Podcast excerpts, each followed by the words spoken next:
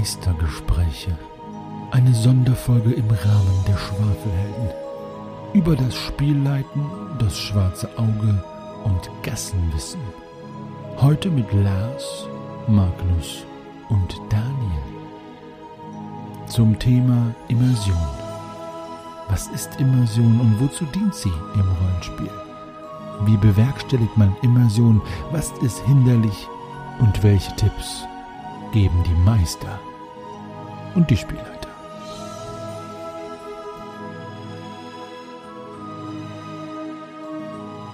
Hallo, ihr Lieben da draußen, ihr Zuhörer und Zuhörerinnen. Willkommen bei der zweiten Folge der Meistergespräche. Ja, ich freue mich sehr, dass ihr da seid und ich freue mich natürlich genauso, dass ich hier nicht alleine sitzen muss und habe deswegen eingeladen, wie beim letzten Mal, den Magnus. Hallo, Magnus. Moin. Und den Daniel auch wie beim letzten Mal wie gehabt. Hallo, Daniel. Hallo, grüßt euch alle. Und ein Hi und ein Neuzugang, der Lars, der mir schon bekannt war vorher, aber jetzt hier unser Quartett komplettiert. Lars, schön, dass du dabei bist. Moin, danke, dass ich da sein darf. Sehr, sehr gerne. Lars bleibt jetzt auch mit dabei. Und äh, es kann natürlich mal sein, dass wenn einer ausfällt von uns, aus welchen Gründen auch immer, wir auch mal zu dritt hier schwafeln. Aber im Großen und Ganzen sind wir jetzt ein Quartett. Ja, mein Name ist Meister Henny, der Meister der Schwafelhelden des anderen Podcasts. Wer ihn nicht kennt, hört mal rein. Aber hier geht es um Meistergespräche. Wir nehmen uns Themen des Rollenspiels an, äh, besonders von dem schwarzen Auge, aber auch allen anderen Themen und Systemen. Und unser heutiges Thema ist ein besonderer Leckerbissen. Es geht nämlich um Immersion. Ja, ein schönes, äh, breit gefächertes Thema und ich kenne mindestens einen, einen Hörer da draußen. Schöne Grüße, lieber Moritz, der sich jetzt schon mal im, äh, ja, nicht im Grab, aber im Bett vielleicht rumdreht äh, bei diesem komplizierten Thema. Äh, schöne Grüße. Äh, deswegen würde ich damit anfangen wollen, erstmal zu definieren, was Immersion für uns bedeutet. Der Duden spuckt da gar nichts aus, außer Einbetten eines Objekts in eine Flüssigkeit mit besonders lichtbrechenden Eigenschaften. Aber keine Juhu. Sorge, darüber reden wir jetzt nicht. Schon sind wir in der Physik oder wie? Also tatsächlich, tatsächlich ähm, ist die beste äh, äh, Definition ist einfach der, die Bedeutung des Wortes, nämlich eintauchen. So, wir beziehen das aber auf Rollenspiel und deswegen würde ich einfach mal in die Runde fragen. Bei dem Wort Immersion, bei dem Wort Eintauchen, wenn es um Rollenspiel geht, welche Bedeutung hat dieses Wort für euch und Warum ist es wichtig für euch und eurer Meinung nach für das Rollenspiel?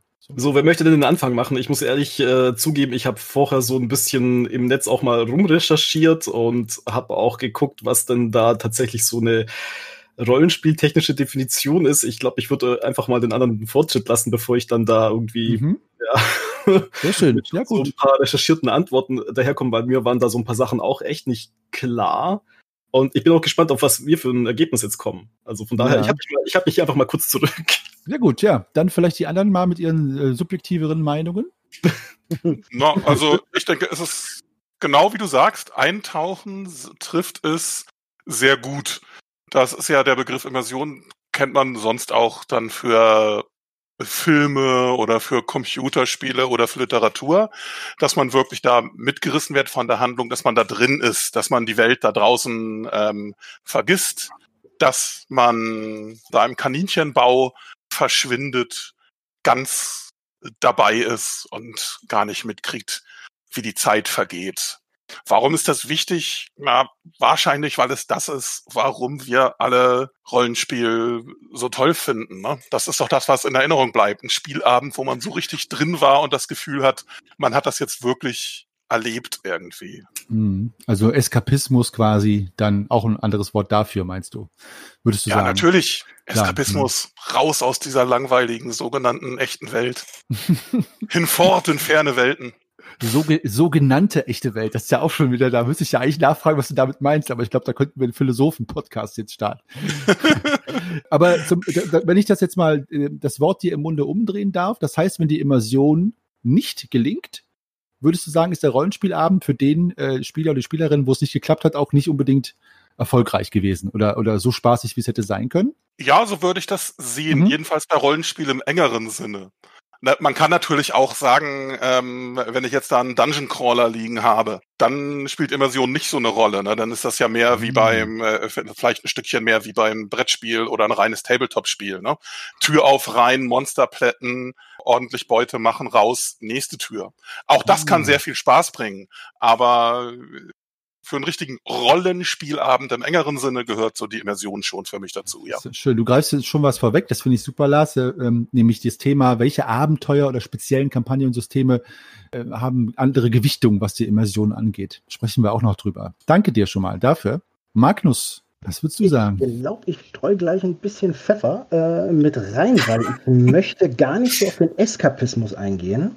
Ja, Leider hab, fehlt mir da jetzt auch der schöne Fachbegriff. Also, wenn ich Leuten sonst einen Rollenspielabend beschreibe, weil ich ihnen berichten möchte, was für ein tolles Hobby das ist, und ich gehe davon aus, dass die gar keine Ahnung haben, und ich fange wirklich bei Null an, dann äh, beschreibe ich denen, dass man gemeinsam vergleichbar mit einem Krimi-Dinner ein Planspiel tätigt, gibt eine grobe, grobe Rahmenhandlung beziehungsweise das Angebot einer Rahmenhandlung von einer Person, die die Sachen hütet und alle anderen konstruieren gemeinsam rein, äh, ja, konstruieren gemeinsam eben mit ihrer Fantasie einen, eine Art Film, den alle in ihrem Kopf miterleben. Also für mich ist dieses Kreative, dieses Schöpferische, dieses dieses gemeinsam aus verschiedenen Individuen heraus diese, diese Spielwelt formen und entstehen lassen, ist für mich eigentlich da noch zentraler als, wie du es gerade eben sagtest, Lars, als langweiligen äh, äh, äh, möglichen Realität, weil man kann sich ja auch wirklich auf sehr, sehr spannende, aber auch sehr, sehr tonende Wege über ein Rollenspiel ja auch sehr, sehr ernsten, alltäglichen Themen oder eben speziellen Themen äh, widmen. Und um da jetzt nicht zu weit abzuschweifen und das jetzt zur Immersion zu kriegen, finde ich gerade, dass die Ausschmückung, dass eben die Möglichkeit, wie man eine Spielwelt und wie man die, wie man eben die, die Szenerie, in der man sich bewegt, gemeinsam in der Fantasie, letztendlich in der Summe, in dem Produkt, was da durch Fantasie und Sprache letztendlich gemeinsam entstanden ist, ist die Immersion für mich der Ausdruck dessen, was man da zusammen konstruiert hat und wie wohl man sich dann letztendlich auch darin fühlt. Ja. aber ähm, das, das klingt ja schon, du würdest ja schon sagen, äh, dass die Verantwortung für die Erschaffung dieser Immersion liegt bei allen Beteiligten, ne? Das klang jetzt so, als dass jeder so sein, seine Kreativität da spielen lässt, um dieses Bild entstehen zu lassen oder diesen Film. Äh, ja und nein. Ähm, weil, ja, ähm, selbstverständlich, also so sehe ich das auch, äh, ist, ist das eine gemeinsame Leistung und es sind alle mit verantwortlich. Die Spielleitung, du kennst ja mein Verhältnis zu dem Begriff Meister und Spielleitung, ist da an einer sehr, sehr empfindlichen Stelle und hat da auch eine große Verantwortung, das eben auch in, in bestimmten Punkten zuzulassen ist. Ne? Ähm, wenn man eine gewisse Rahmenhandlung kennt, sei es jetzt mit einem Krimi oder sei es jetzt ähm, in einem Abenteuer unter Zeitvorgabe, in einem Open-World-Setting überhaupt den Ort erreichen zu können oder, oder, oder, töpfert man ja so ein bisschen die Form des Ganzen auch noch mit. Und Ja, dementsprechend finde ich, ist das ein Wechselspiel und man, man, man moderiert als Spielleitung, als Meister, beziehungsweise man, man, gut, man macht eine gewisse, eine, eine Mediation findet statt, finde ich. Naja, das, das ist aber natürlich, das äh, passt natürlich auch zu deinem Spiel, Spielleiterbegriff. Mhm. Dann habt ihr beide ja schon mal so eure erste, ersten, ja, eure erste Meinung zu diesem Thema Immersion kundgetan. Und Daniel hat ja schon angekündigt, dass er da von offizieller Seite, ich sag mal offiziell, wir meinen natürlich das Internet, so offiziell das wir zeigen, äh, äh, Wikipedia, Immersion oder so, ich weiß nicht, wo du das her hast, kannst du uns ja erklären. Also Daniel, was hast du denn gefunden? Also, ich würde einfach mal sagen, was ich jetzt als Spielleiter gesagt hätte, so aus äh, der naiven blauäugigen Sicht, na, an, bevor ich jetzt recherchiert hatte, ja. Ähm, aber bei mir ist es ja auch relativ ähnlich, was, was die beiden Vorredner jetzt gesagt hatten. Ja, also für mich ist ähm, Immersion eigentlich auch so, dass du halt in diese Spielwelt halt eben eintauchst, wie so, wie du es ja aus diesem physikalischen Begriff eigentlich hattest.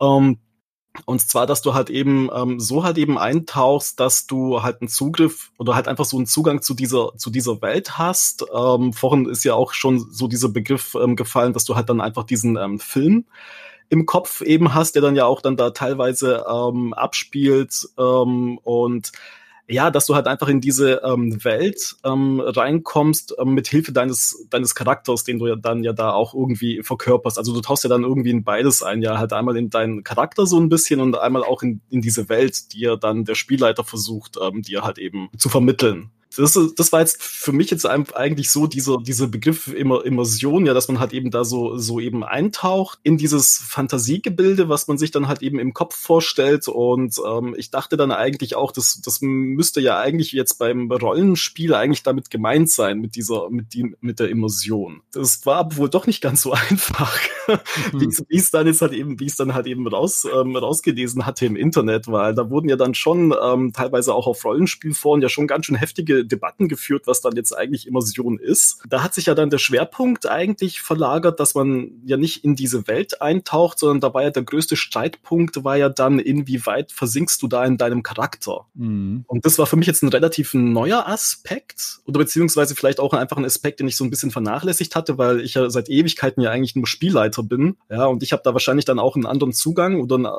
einfach eine andere Idee der Immersion, weil es ja mein Job dann quasi ist, diesen meinen Spielern ähm, diese Welt halt eben so plastisch wie möglich zu beschreiben. Und klar, die, das wurde mir da dann jetzt auch erst wieder bewusst. Klar, die haben ja natürlich einen anderen Zugang, ja, weil die ja eben quasi äh, diesen diesen Charakter als sozusagen als äh, Repräsentanten ihrer selbst in dieser Spielwelt haben. Ja, für die ist es einfach noch mal was anderes. Ja, und mhm, da fand ja. ich da fand ich es ganz interessant, dass es mir da erst wieder, ähm, also ich musste mir das erst wieder bewusst machen, ja, dass meine Spieler natürlich einen anderen Zugang haben ja, als ich jetzt als Spielleiter. Ja, das fand ich halt recht interessant. Ja. Ja, ja. Wobei man natürlich da auch sagen kann, dass der Grad, wie man als Meister oder Spielleiter, ich sag mal Meister bei mir, aber ich meine, ich weiß, dass Spielleiter auch ein Begriff ist, wie man als Meister ja auch in seine NPCs äh, eintaucht, kann man ja auch, äh, ist ja auch eine Frage, wie sehr man da in die Immersion geht oder die wirklich als Teil des Storytellings nur wahrnimmt. Weil natürlich, wenn man sie nur so darstellt, dass sie immer wieder quasi Questgiver sind und Informationslieferanten, dann ist die Immersion ja auch geringer, als wenn man die darstellt als Person mit äh, äh, Ecken, Kanten, Grauzonen etc. Also auch da, glaube ich, kann man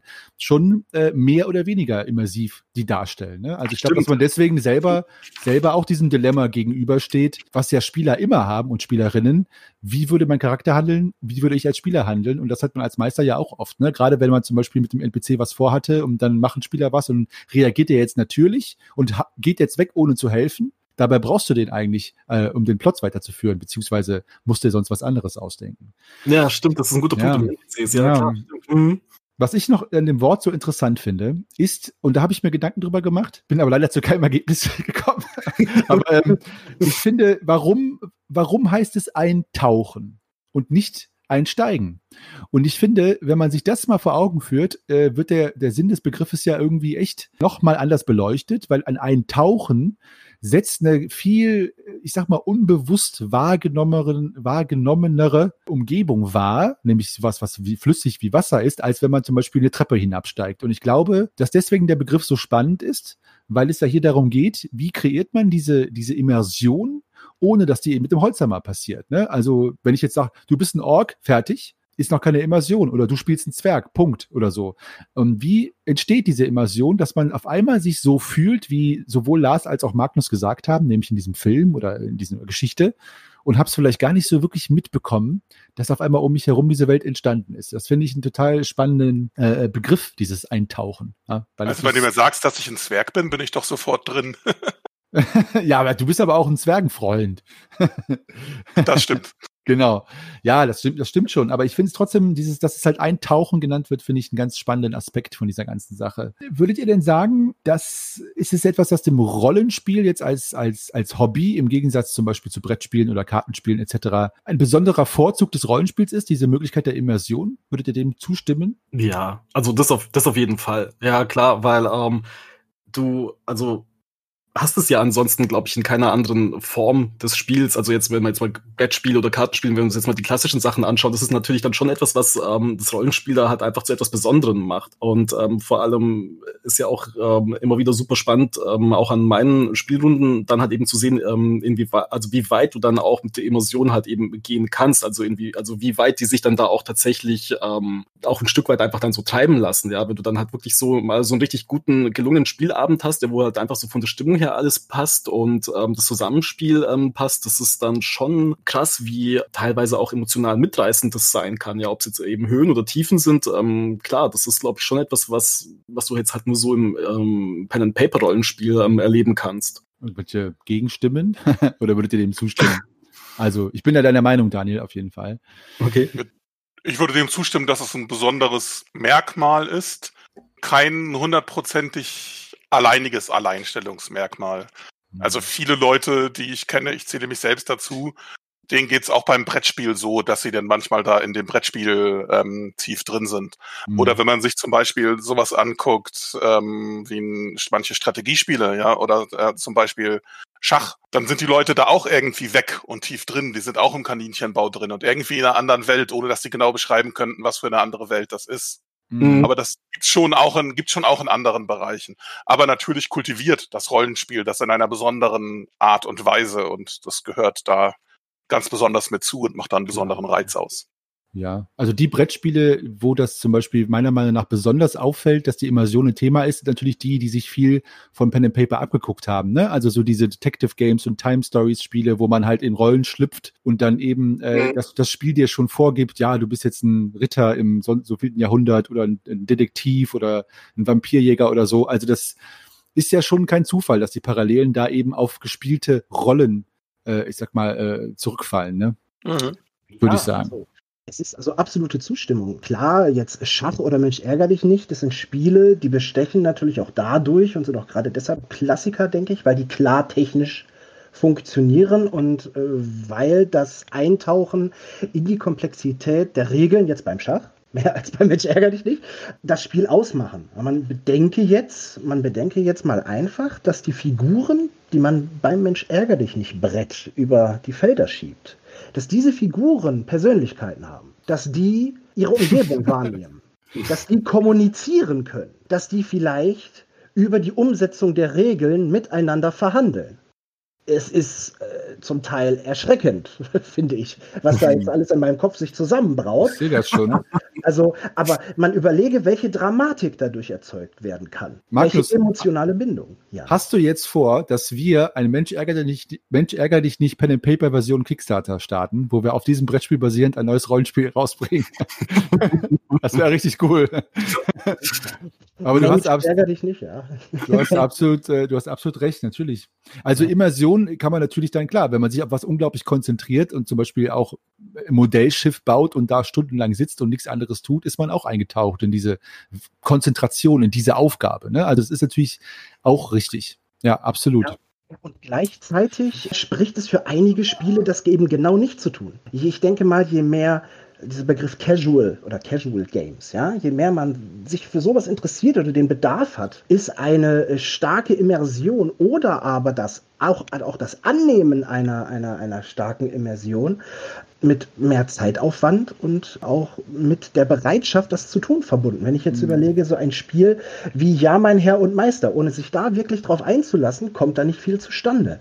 Ja. Ich erinnere mich auch noch an Abstimmungen bei Spielabenden, was denn gespielt werden soll. Merke dabei, dass manche Spiele, die der Runde bekannt sind, dass sie ihr volles Potenzial erst nach mehreren Stunden entfalten, wenn man sich so richtig reingespielt hat, dass die dann auch äh, gerne mal zugunsten von einer kürzeren Spielerunde oder einer kürzeren Session dann einfach äh, nicht genommen wurden. Ja klar, mhm, klar, das Rollenspiel, das Rollenspiel hingegen arbeitet ja ganz gezielt damit und belebt seine gesamte Spielwelt erst auch dadurch dass man eben die ganzen Techniken der Immersion dann anwendet. Das ist, äh, da hast du ein schöne, äh, schön ähm, Stichwort gegeben, nämlich, äh, dass man zum Beispiel bei Casual Games weniger Immersion dann äh, fährt. Denn wenn man zum Beispiel im, über Immersion redet, äh, dann sagen wir ja, das gehört zum Rollenspiel, das ist wichtig, das ist gut, das gehört dazu, das macht Spaß. Gibt es denn da auch Abstufungen, wie viel Immersion zu viel ist? Oder äh, wie viel Immersion optimal ist. Also, weil wir reden ja die ganze Zeit mit so einem binären Immersionsbegriff, ne? Ja, nein, gut, schlecht. Aber zum Beispiel, was ich jetzt in den Raum werfen möchte, ist, wenn man zum Beispiel an Schweden-Krimis denkt, ja, ich zum Beispiel kann die nicht lesen, sind mir zu brutal. Also wenn ich dann höre, der und der wurde so und so ermordet. Ja, weil wenn ich da drin stecke und das lese, dann kriege ich einen totalen Horror vor diesen Sachen. Andere, wie meine Schwiegertante, die liest die weg wie nix.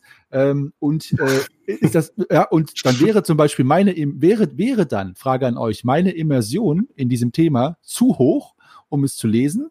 Und das möchte ich ausweiten auf äh, Pen and Paper bei Horrorspielen. Ganz klar, Call of Cthulhu, äh, Vampire oder was auch immer.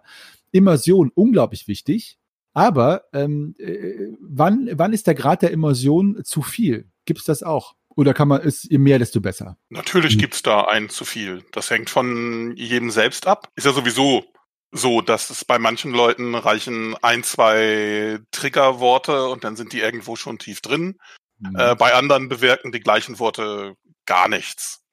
Und genauso kann sein, dass manche Sachen einem zu weit gehen. Und dann, also wenn, würde ich auch sagen, beim, äh, beim Pen and Paper Rollenspiel, wenn das so weit geht, dass das äh, die Leute verfolgt, und zwar auf eine unangenehme Art und Weise verfolgt und verstört, dann muss man sehen, dann geht es vielleicht doch ein Stück zu weit. Ja, ich glaube, das ist, das ist ein gutes Stichwort. Also wir hatten ja bei uns ähm, auch Situationen, wo es halt emotional halt echt packend gewesen ist. Ja, aber jetzt nicht auf eine negative Art und Weise. Ich meine, die hatten natürlich dann schon auch irgendwie ähm, stressige Situationen in dem Abenteuer. Wir haben jetzt halt die Bobblehead-Kampagne zu Ende gespielt, wie wie es ein paar von euch wahrscheinlich schon mitbekommen haben. Und ähm, da gab es halt schon wirklich so ähm, packende Höhen, aber auch echt so richtig ähm, klasse Tiefen. Und das war schon auch so, dass die Spieler dann hinterher drüber geredet hatten.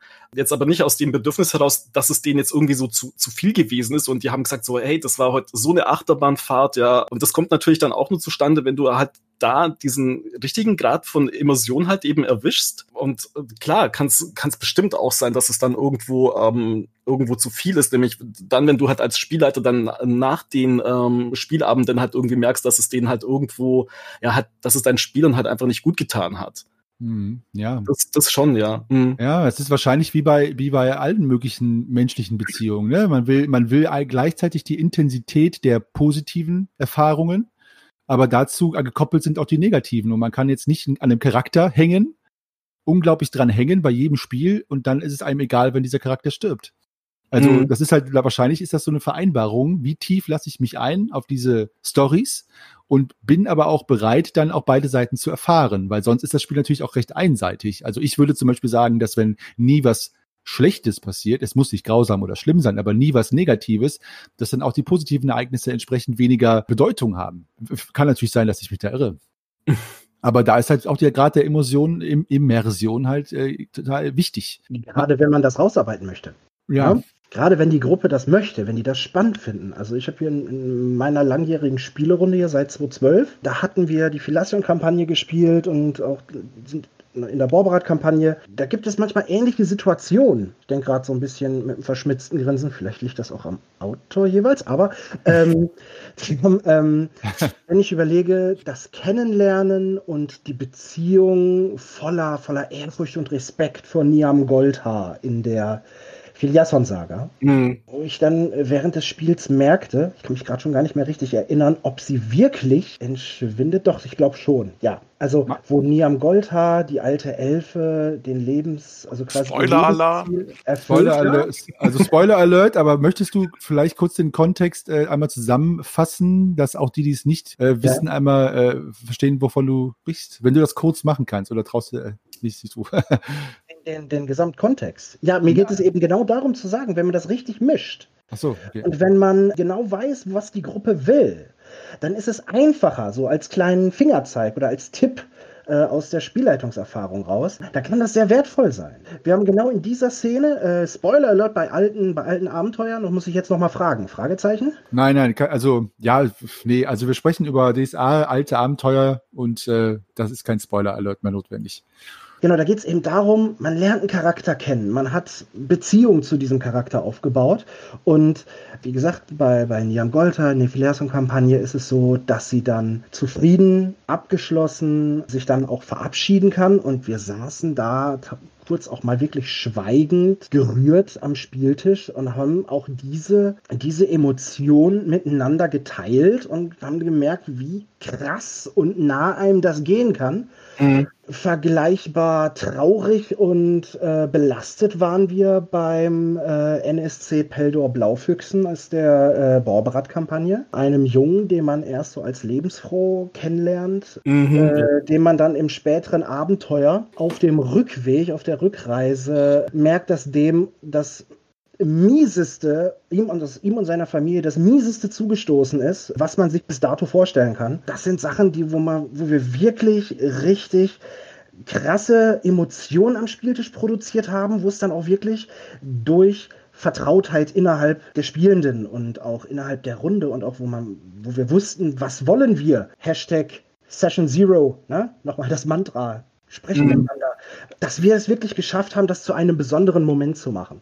Also klar, die Medaille hat zwei Seiten. Auf jeden mhm. Fall zwei Seiten. Auch eine ganz pragmatische. Jetzt, um mal darauf zu kommen, wenn es zu viel wird. Ich finde dann, wenn es beispielsweise bei der Lösung eines Rätsels oder bezüglich des Spannungsbogens schlichtweg verwirrend für die Charaktere und Spielenden sein kann, wenn man jetzt viel Aufmerksamkeit auf bestimmte Dinge legt, die eigentlich in der Story gar nicht mehr wichtig sind. Da kann dann zu viel Immersion auch fehlleiten. Also quasi die, die Bedeutung der Aspekte im Spiel ist sehr hoch bei einer, bei einer hohen Immersion, meinst du, ne? Also von den NSCs und den Zielen und den Orten, die man bespielt. Ne? Wie ja. von Niam Golta oder so. Bei dem, bei dem zu viel, ähm, du hast ja auch gerade gesagt, es kann zu viel werden. Ihr seid ja, ihr seid ja alle Meister beziehungsweise Spielleiter. Jetzt sage ich, jetzt sage ich ein schönes Reizthema, wo viele äh, Meister und Spielleiter äh, erstmal sich die Zehennägel hochkräuseln, euch wahrscheinlich auch.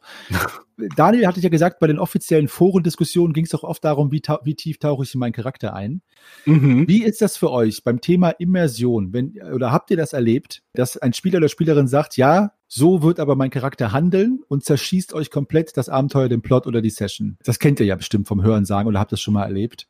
Ja. Das ist ja auch ein Grad der Immersion, der ja zumindest angeblich äh, ultra ist, ne, wenn ich das Wort mal so sagen darf. Also ich handle wie mein Charakter. Ich weiß, das ist blöd als Spieler, als äh, ich weiß, das ist scheiße, aber ich mach's halt, weil ne, Breiausgeweihter oder Schelm oder auch ein schönes Beispiel oder was auch immer. Wie ist das für euch? Hat dieser Spieler, die Spielerin recht?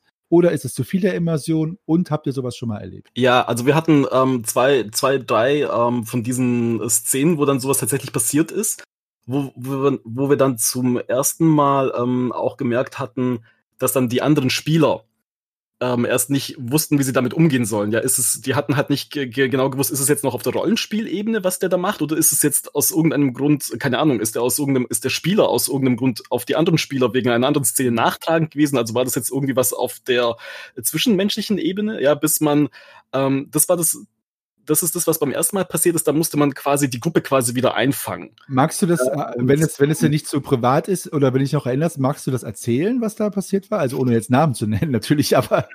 Äh, oh Gott, ich versuche mich, ich versuche mich gerade an die allererste Szene ähm, zu erinnern. Da ging es halt eben darum, ähm, dass wir, wir haben die Baubart-Kampagne gespielt und die waren auf Maraskan. Und ich hatte denen ähm, einen ähm, NPC mitgegeben, mit einer recht, also wir hatten da so eine recht, äh, ich habe noch nebenher so eine recht krasse Familiengeschichte, mit denen, also für die Charaktere eigentlich alle geschrieben für meine Spieler, damit es einfach noch so ein bisschen mehr Immersion halt eben hat. Ja. ja, und, und, dieser und diese ähm, NPC hat sich halt mit einer Spielerin quasi angefreundet und die haben dann halt immer so ein bisschen, die hatten sich halt immer so ein bisschen von der Gruppe gelöst, um dann halt eben ähm, diese Familienprobleme, die sie da halt mitgeschleppt haben, zu besprechen. Und ähm, ein Spieler hatte dann, glaube ich, dann da, das, das ist zum ersten Mal so ein bisschen aus den Fugen geraten. Der hat halt tatsächlich irgendwie äh, geglaubt, dass, oder hat es irgendwie so in den falschen Hals bekommen, glaube ich, dass er irgendwie gedacht hat, dass die Spielerin, die sich mit dieser N NPC rumtreibt, dass die versucht jetzt irgendwie die Gruppe zu sprengen oder so kann mich nicht mehr ganz genau daran erinnern, aber auf alle Fälle kam es dann da so ein bisschen zum Streit, wo du halt einfach gemerkt hast, okay, das war jetzt ähm, entweder irgendwie zu viel oder es ist einfach von der falschen Schiene her abgelaufen. Da musste man dann tatsächlich auch kurz unterbrechen und das halt einfach klären, weil der Spieler hatte dann aus seiner Sicht eigentlich schon so ges gespielt, dass er halt Angst um die Gruppe hatte, dass die Gruppe auseinanderfällt und diese Aufgabe halt eben nicht schafft und hat dann relativ wütend reagiert. Reagiert aus der Rolle heraus. Ähm, das kam dann in dem Augenblick bei den anderen Spielern aber einfach falsch an. Und da musste man dann tatsächlich einmal sagen, okay, wir machen hier jetzt eine ganz kurze, also jetzt müssen wir unterbrechen und müssen das erst einmal klären, ja, dass, dass er dann da tatsächlich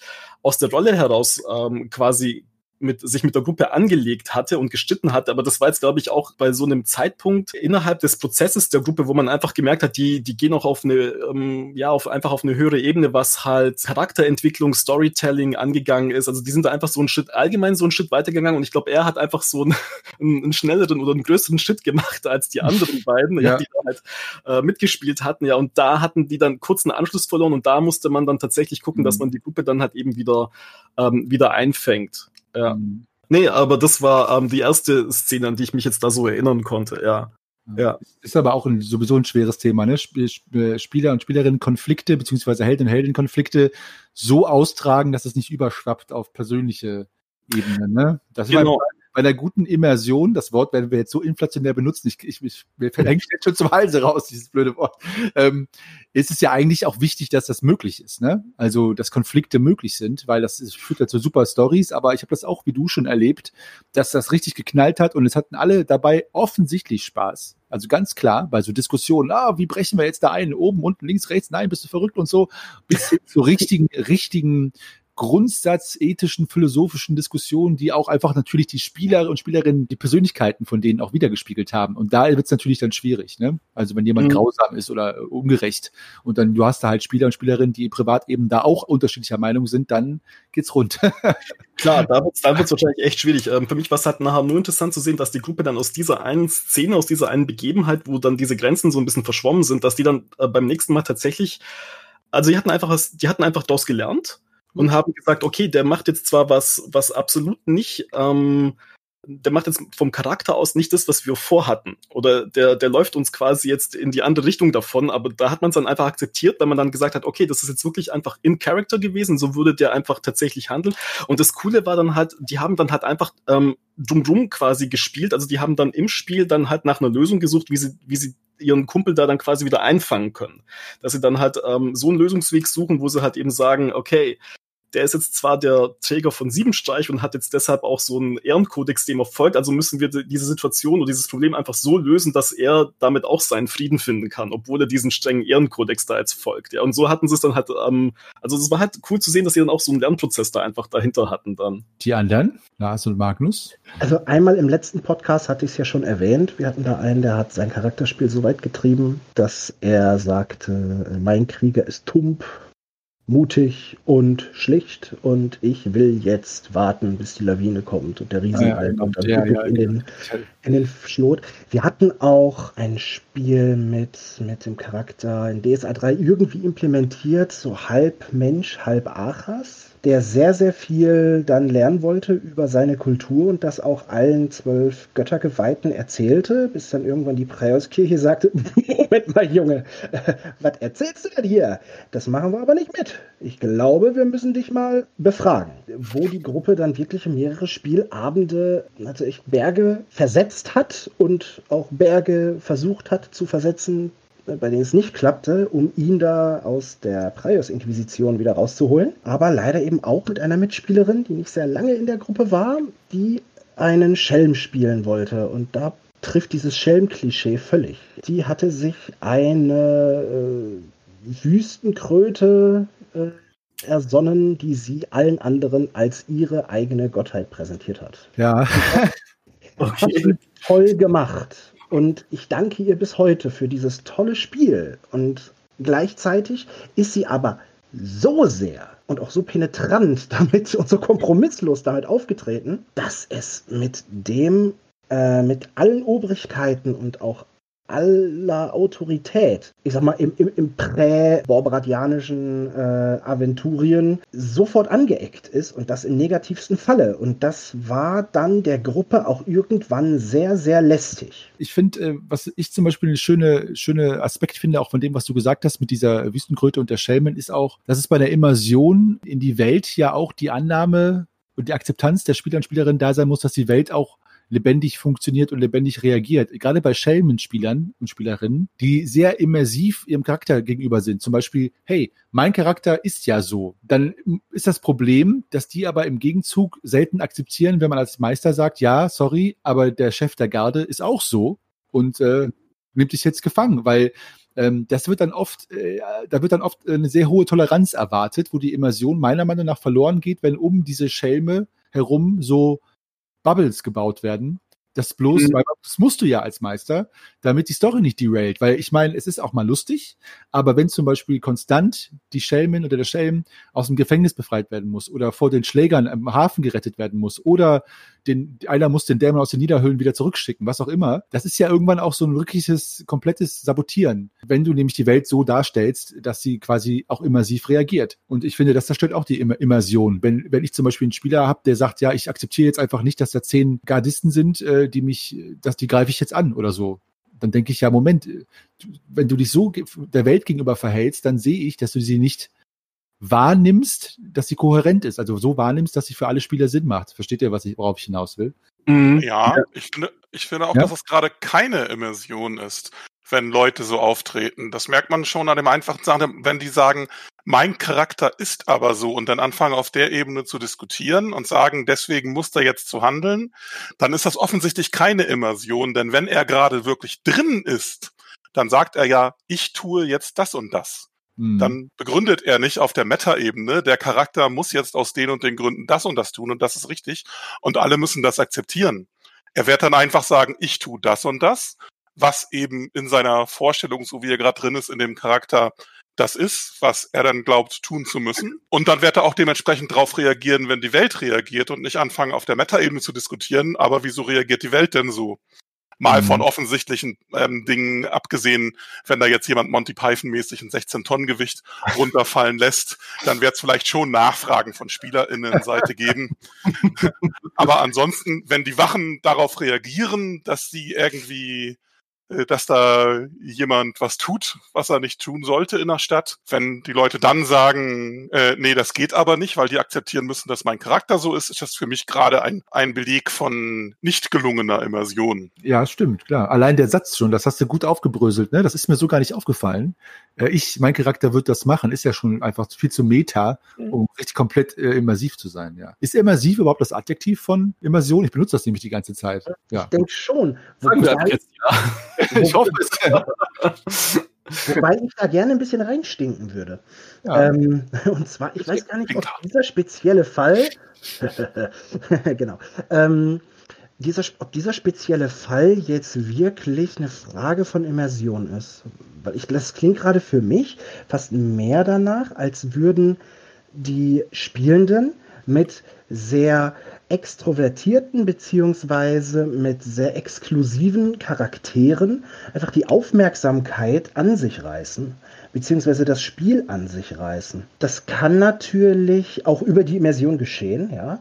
Also gerade äh, wenn dann der, wenn dann ich sag mal, ich würde das Nameless Bauern NPC Nummer 123, der da an der Linde am Dorfeingang steht, befragt wird, was er denn jetzt äh, hier und davon hält, ob er denn jetzt Großmutters äh, speziellen Apfelpudding probieren möchte. Ja, so, da kann, aber ich glaube nicht, ich würde das nicht auf, auf einen Schelm münzen an der Stelle. Es kommt wirklich immer ganz genau drauf an, wie man den spielt. Kann auch mit einem Krieger oder mit einem viel zu schlicht denkenden, gutmütigen und trotzdem voll beliebten Torwaler alles so, sag ich mal, die Haupthandlung an sich reißen. Absolut, ja. Absolut. Also, das wollte, ich wollte jetzt auch gar nicht ja? Shame-Bashing betreiben, aber äh, das war jetzt nur das Beispiel. Aber ja, ja, du hast recht, kann man auch, ja. Klar. Also das, das ist so der, mein Gedanke, ob das jetzt eine Frage, vielleicht auch mal zurück an die, an, an die Runde gegeben, ob das jetzt wirklich, ob das wirklich alleine eine Frage der Immersion ist oder ob man, ob man durch Reduktion von, von Spieltiefe, von Wahrnehmungstiefe, von, von vom Eintauchen, ich sage jetzt mal bewusst, ein bisschen rauskeschern, ja, ob man mhm. das dadurch unterbinden kann überhaupt. Was sagt ihr? Wie gesagt, ich halte das überhaupt für kein Thema der Immersion, höchstens von fehlgeschlagener Immersion wenn jemand das so begründet. Also ich glaube, ich würde da jetzt, also mir würde da jetzt eigentlich auch keine andere Antwort einfallen. Also für mich kommt da das Problem, also wenn ich jetzt tatsächlich so einen Spieler hätte, hatte ich ja auch schon mal in DSA, da ja auch einen, einen Schelm, der dann tatsächlich über diese Art von Tricks dann ähm, versucht hat, dann einfach ähm, die Situationen und das Rollenspielen das, und das, was halt da passiert, einfach zu sprengen. Also dem ging es ja gar nicht so sehr um Invas Invasion, sondern dem ging es eigentlich genau um das Gegenteil. Also der hat halt einen Charakter gesucht, mit dem er halt ähm, relativ viel Schaden anrichten konnte und zwar jetzt nicht wirklich in der Spielwelt, ja, sondern, sondern eigentlich im, im Spielfluss unter den Spielern untereinander und auch dem, dem Spielleiter dann halt immer wieder so einen Stich durch Rechnung machen konnte. Also ich glaube, da kam einfach der Wind aus einer anderen Richtung. Ja, da ging es ja gar nicht so sehr um dieses, ist es jetzt immersiv oder ist es nicht immersiv, sondern ich glaube, der Schelm in DSA, der hat halt nicht zu Unrecht äh, diesen Ruf, dass der halt tatsächlich so einfach so was Disruptives haben kann. Sorry fürs Schelm-Bashing, ja, aber ja, klar, ja, ja. natürlich auch mit einer anderen ähm, Rolle dann halt auch irgendwie äh, machen. Aber klar, der, der Schelm war einfach auch so von den Zaubersprüchen, den er, die er halt eben hatte, so irgendwie schon so drauf angelegt, ja manche Situationen halt einfach dann so, so unwürdig zu sprengen, ja, mit den Zaubersprüchen, ähm, ja, dass es halt einfach, einfach auch dann uns aus der Immersion halt im Prinzip rausgerissen hatte, ja, oder mhm. auch aus der Geschichte, was gerade passiert ist, ja. Ich glaube, das ist schon so ein bisschen ein Sonderfall.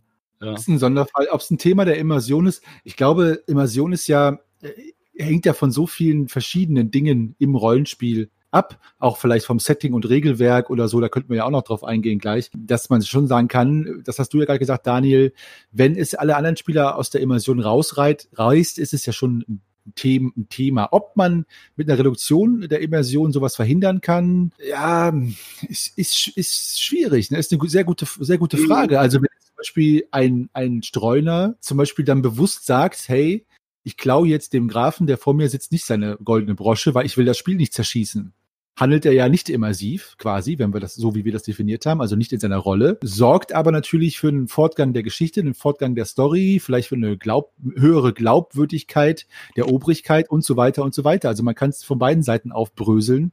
Mhm. Und da sind wir wieder bei dem, bei dem ganz feinen Grad. Ne? Was ist zu viel, was ist zu wenig? Also manchmal habe ich das Gefühl, das ist so eine, so eine, so ein Balanceakt dass man nicht übertreibt, aber auch nicht untertreibt. Ich glaube, das ist die hohe Kunst, wo Gruppen dann auch manchmal super funktionieren und manchmal gar nicht. Das Eintauchen, aber auch nicht komplett, also nicht übertrieben irgendwie, weil ähm, hier habe ich zum Beispiel das Stichwort stehen: Immersion eintauchen, die Spielwelt quasi wahrnehmen. Ja. Aber zum Beispiel würde ich jetzt mal behaupten, dass Immersion überhaupt nicht heißt, dass die Spielwelt realistisch reagiert. Würdet ihr hm. das, wie, was sagt ihr dazu? Definitiv in der. Feenwelt. da fände ich es ja. ziemlich doof, wenn alles realistisch wäre. Absolut, aber das ist natürlich dann auch wieder eine Frage. Ne? Ja, Moment, ich will in eine Welt eintauchen. Ich will, äh, dass es Immersion entsteht. Aber zum Beispiel, äh, wenn ich jetzt sage, hey, wir, wir machen Immersion, es soll alles möglichst irgendwie echt werden, aber keiner spielt aus, wie die Helden äh, immer auf Toilette gehen oder sich immer rasieren oder so, obwohl das höhere Immersion wäre, trotzdem wäre es halt fürs Spielgeschehen meiner Meinung nach nicht so gut. Weiß ich gar nicht. Ich glaube, das würde ich, das würde ich, glaube ich, gar nicht sagen. Ich glaube, das ist ja dann eher was, was mit dem Realitätsgrad zu tun hat. Aber das ist also für mich jetzt nicht ähm, unbedingt Immersion. Mhm. Also für mich ist, glaube ich, also für mich ist ähm, jetzt mal ganz grob gesagt, Immersion einfach, wenn du da tatsächlich, wenn wir es jetzt rudimentär lassen, einfach, dass du halt in diese Geschichte reinkommst, reintauchst, in dem Charakter drin bist und dich dann halt dann auch ähm, ähm, mitreißen lässt und dass du dann halt dieses ähm, Kopfkino hast. Und ich glaube, ähm, da geht's nachher auch nicht um jedes realistische Detail wie, oh Gott, ich, äh, es ist jetzt irgendwie Mittag, mein Charakter muss jetzt essen, eine Stunde später gehe ich auf Toilette, keine Ahnung. Ja, das ist dann vielleicht einfach zu viel des, also zu viel Realismus der halt da einfach verna zu vernachlässigen ist, denke ich einfach.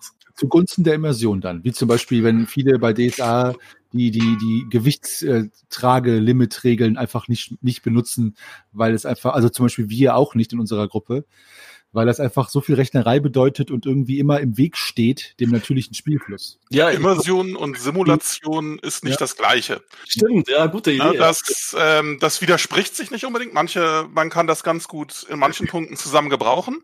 Aber erstmal ist Immersion und Simulation nicht das Gleiche. Mhm. Es gibt für beide Gründe da ein bisschen was zu machen und da muss man gucken, was einem am meisten Spaß bringt. Wenn ich zum Beispiel mit meinem fünfeinhalbjährigen Neffen über Drachen rede und er sagt, er ist jetzt gerade ein Drache und beschreibt das, wie groß der ist und dann, dass sein Kopf genauso groß ist wie ähm, das Haus seiner Eltern, in dem wir gerade sind und er das verschluckt, dann hat das mit Simulation alles überhaupt nichts zu tun und mit Realismus auch gar nicht, aber er ist dann sowas von richtig tief da drin, ähm, also ich kann nur empfehlen, redet in irgendeiner Form ähm, über Fantasy, Märchen, sonst irgendwas mit Kindern, die irgendwie so zwischen vier und zehn Jahre alt sind. Da lernt ihr was über Immersion. Ja, auf jeden Fall. Ja. es, ist dann, es ist dann quasi sogar eher, wenn man es radikaler zuschneidet, sogar eher die, das Ablehnen des Realismus ist, was zur Immersion fast schon führt. Ne? Also in, in, dieser Altersspanne, wo man ganz extrem irgendwie genau die Regeln eben nicht mehr befolgt, um eben ganz tief in die Geschichte einzutauchen. Ne? Also ich glaube, du kommst halt einfach ähm, über so eine intuitiv-emotionale Ebene viel, viel besser in, in Immersion rein, als über ähm, Regeln, die dich dann da versuchen reinzuleiten. Ich meine, klar, manchmal brauchst du halt die Regeln, aber ich glaube, Immersion ist halt einfach etwas, was halt mit Intuition und mit Emotionen ähm, und halt eben noch mit diesem Kopfkino halt zu tun hat. Wenn wir jetzt über Immersion so theoretisch gesprochen haben, ihr als altgediente Spielleiter oder Meister, wie ich äh, euch nennen würde, wo ich aus ärgert, ähm, was, was würdet ihr denn sagen? Was hilft bei Immersion, beim Erreichen von Immersion? Was sind so die Dinge, wo ihr sagt, das ist absolut integraler Bestandteil für Immersion für euch in euren Spielerunden? Oh mein Gott, das ist eine Riesenliste. Mhm. Ja, vielleicht werden jeder von euch so zwei, drei Sachen irgendwie, die ihm jetzt so als erstes einfallen, die quasi unabdingbar sind, oh. wo ihr sagt, ohne geht es gar nicht. Was habt ihr da? Challenge accepted. ähm, und zwar, ähm, ich würde die Sinne ansprechen, mhm. die die Spielenden mitbringen, damit sie darüber in die Spielwelt ihrer Charaktere eintauchen. Das bedeutet zum Ersten, wir sprechen miteinander, das bedient die Ohren. Das heißt, wenn ich eine ältere äh, Kräuterfrau, die im Wald lebt, beim Dorf, von dem sie aufgebrochen sind, spiele, dann versuche ich meine Stimme anzupassen, so wie ich mir das vorstelle. Dann spreche ich eben ein bisschen geseierter. Vielleicht spreche ich dann ein bisschen kränkelicher oder ein wenig angestrengter und versuche dann die, die, die jungen Menschen da von meiner Sache zu überzeugen. Oder aber ich arbeite ganz klar auch mit optischen Dingen. Ich nehme gerne am Spieltisch viele Aspekte auch aus dem LARP mit rein. Ich versuche so viele sinnvolle Handouts wie möglich zu verwenden. Also wenn ich überlege, was ich an der Spielrunde, bevor sie vom Spieltisch nach Discord gewandert ist, in unserer G7-Kampagne an aventurischen Botenartikeln gefärbt habe. Natürlich nur für den rein privaten Zweck. Also das sind, glaube ich, zwei Daumen dick an äh, Papierstapeln, die ich hier habe. Da kann ich auch gerne den Tipp geben, Stockflecken macht man mit Kaffee. Wenn ihr es wirklich schön auf alt färben wollt, nehmt schwarzen Tee. Eine Fettwanne aus dem Ofen und dann Wasser drauf. Und je heißer und je frischer der Tee ist, desto dunkel, desto dunkler färbt es sich. Je nach Brief könnt ihr noch eine andere Teesorte nehmen. Also wenn es zum Beispiel von einem Elfen ist, dann macht ihr noch ein bisschen äh, Lavendeltee mit rein oder so. ja, dann duftet es zum Beispiel. Duftet genau. es, dann sagt man, oh nein, ein Elfenbrief. Genau, und das führt mich aber auch weiter. Das führt mich weiter. Zum Beispiel ist es unheimlich cool, ähm, wenn es dann um natürliche Dinge geht. Ich habe mal dann einen Brief gesiegelt und als es dann wirklich um etwas Naturverbundeneres ging, dann habe ich halt einfach nur von einer normalen Bienenwachskerze den Wachs genommen. Und mhm. alleine das, das, das hat olfaktorisch schon mal angeregt. Genauso wie was, was, was Karten angeht. Wenn die sich wirklich über die Karte beugen können mhm. um zu schauen, wo laufen wir denn eigentlich lang. Und ähm, man erreicht das, dass die mit einem Federkiel, wo, wo eine, wo eine äh, Kohlemine drin ist, also dran gepappt, äh, dann wirklich über die Karte fahren. Oh, da geht einem ja das Herz auf, schon nur vom dabei sein. Und das ist, mhm. Ist toll. Das ist so ein Aspekt. Dann hätte ich noch unter einen anderen olfaktorischen Aspekt als wir in der Borbrat-Kampagne zweites Abenteuer äh, Unsterbliche Gier nach Weiden geladen wurden, habe ich tatsächlich in einem Weidener Gasthaus weidensche Küche aufgetischt, so wie sie mir passte. Da gab es dann tatsächlich am Vorabend aufgequollene Grütze, Stück Käse, eine Rohzwiebel und ein Stück Brot aus Bierteig. So, und als sie dann schon so dachten, ähm, Herr Wirt, haben Sie denn nicht noch irgendwas Deftigeres? dachte ich schon so, okay, meine Gastfreundschaft reicht wohl nicht ganz. Nein, ich hatte noch was in petto.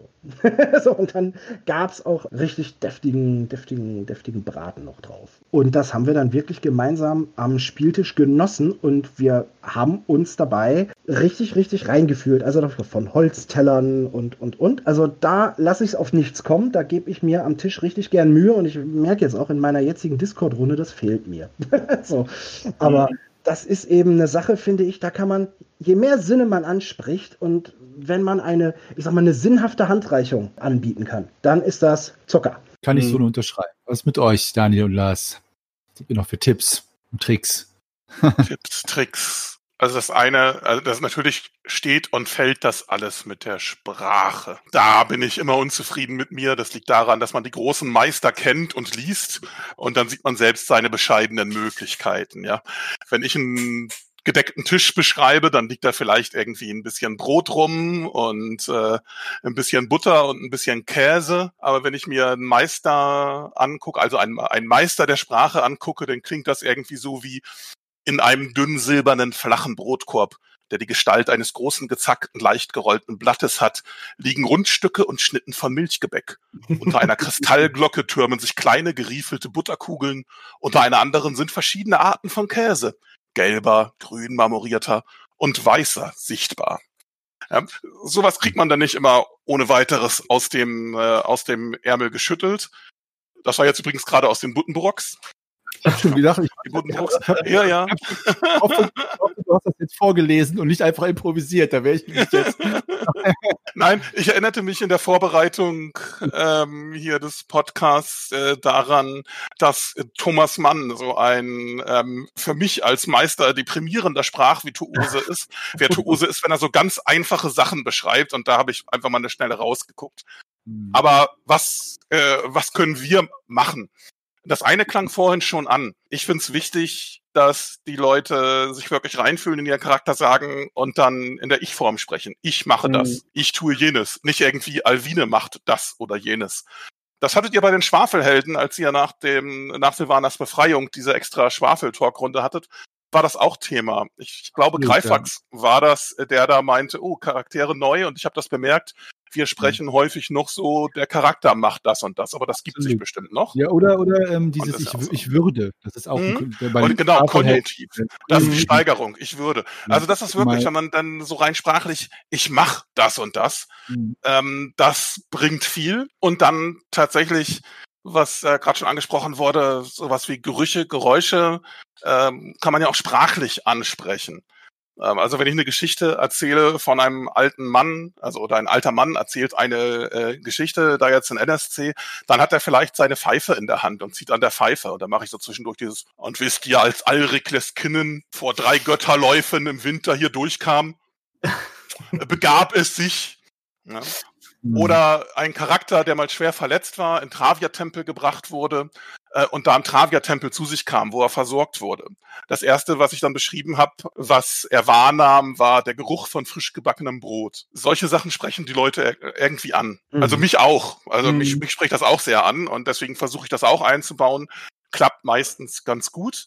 Mhm. Und andersrum, etwas, was man vielleicht nicht tun sollte, moderne sprachliche Begriffe äh, weglassen. Also das eine ist, dass man aktiv das andere benutzt, auch in der Anrede, ne, bei den Aventurien da mit dem, dass man Leute mit ihr anspricht oder Ärzt, wenn es irgendwie so, ne, er tue das und das, wenn man selbst höher gestellt ist aber auch die moderneren Sachen weglässt. Also das Beispiel, das mir am meisten auffällt, ist okay. Man sagt so schrecklich häufig okay. Und das passt irgendwie gar nicht da rein. In einer Runde, wo das exzessiv wurde und aus irgendwelchen Gründen die Leute sich gegenseitig ansteckten und dann auch im, als Charakter immer wieder okay sagten, da haben wir eine kleine Kasse nachher auf den Tisch gestellt und jedes Mal, wenn jemand äh, als Charakter okay gesagt hat, musste er 50 Cent reinschmeißen. Äh, das war relativ schnell zum einen, dass den Leuten das okay abgewöhnt wurde und zum anderen konnten wir damit neue Sachen zum Schnabulieren kaufen. da muss ich aber einhaken, dass ich äh, da auch schon bemerkt habe, dass so der Immersionsgrad auch in Spiele, Spiele-Sessions auch mal ab und mal zunimmt. Also zum Beispiel, wenn es ganz spannend wird oder ganz, ganz intensiv, dann wird die Immersion manchmal automatisch höher, weil man dann viel ja. in, in, wenn man dann auf einmal vor dem König steht oder vor den irgendwem und mhm. dann habe ich auch nur gemerkt, dass auf einmal alle total unglaublich in Character sind, weil es so gespannt ist im wahrsten Sinne des Wortes. Und dann, wenn es danach irgendwie der Spannungs, das Spannungsmoment vorbei ist, dass erstmal alle sagen, ho, heilige, holy fuck, das war krass, sowas sagen zum Beispiel. Ne? Und mhm. ähm, das finde ich, äh, ist dann auch, auch manchmal was, wo ich denke, okay, es wird schon seine Gründe haben, dass die Spielerunde da kurz die Immersion mal pff, kurz die Luft rauslässt, um eben äh, diesen mhm. Stress auch loszuwerden. Ne? Und sagen, okay, ich bin jetzt wieder mal ein bisschen weiter weg von der Rolle und steigt dann wieder ein. Mhm. Ja klar, das sagen sie dann auch meistens ja. als Spieler, das wird dann meistens irgendwie einigermaßen klar. Aber wenn der Charakter das sagt, ne, wenn der mhm. Charakter mhm. da irgendwie Dinge sagt und der benutzt da sowas Neumodisches, wenn das zu viel wird, kann man gucken, äh, wie man versucht, sich das gegenseitig abzugewöhnen. Ne? Und das war halt mhm. halt in der einen Runde hatte ich das, da war das wirklich ganz extrem. Das passierte mir dann nachher auch andauernd, als äh, dass der NSC irgendwie sowas wie okay sagte. Äh, warum auch immer sich das eingeschlichen hatte. Und dann haben wir alle, also der Meister war da nicht ausgenommen, wenn dem das rausgerutscht ist, muss er das auch zahlen, haben wir das gemacht. Aber das ist nur ein Beispiel, wo man schauen kann, sich ja sprachlich anzupassen. Absolut. Fällt noch was ein. Und zwar absoluter Immersionskiller sind, glaube ich, die Witze, die man unbedingt bringen muss oder die Filmzitate, die man unbedingt bringen muss. Oh, schlechte Karlauer, oh ja. Weil man es sonst überhaupt nicht aushält. Ja.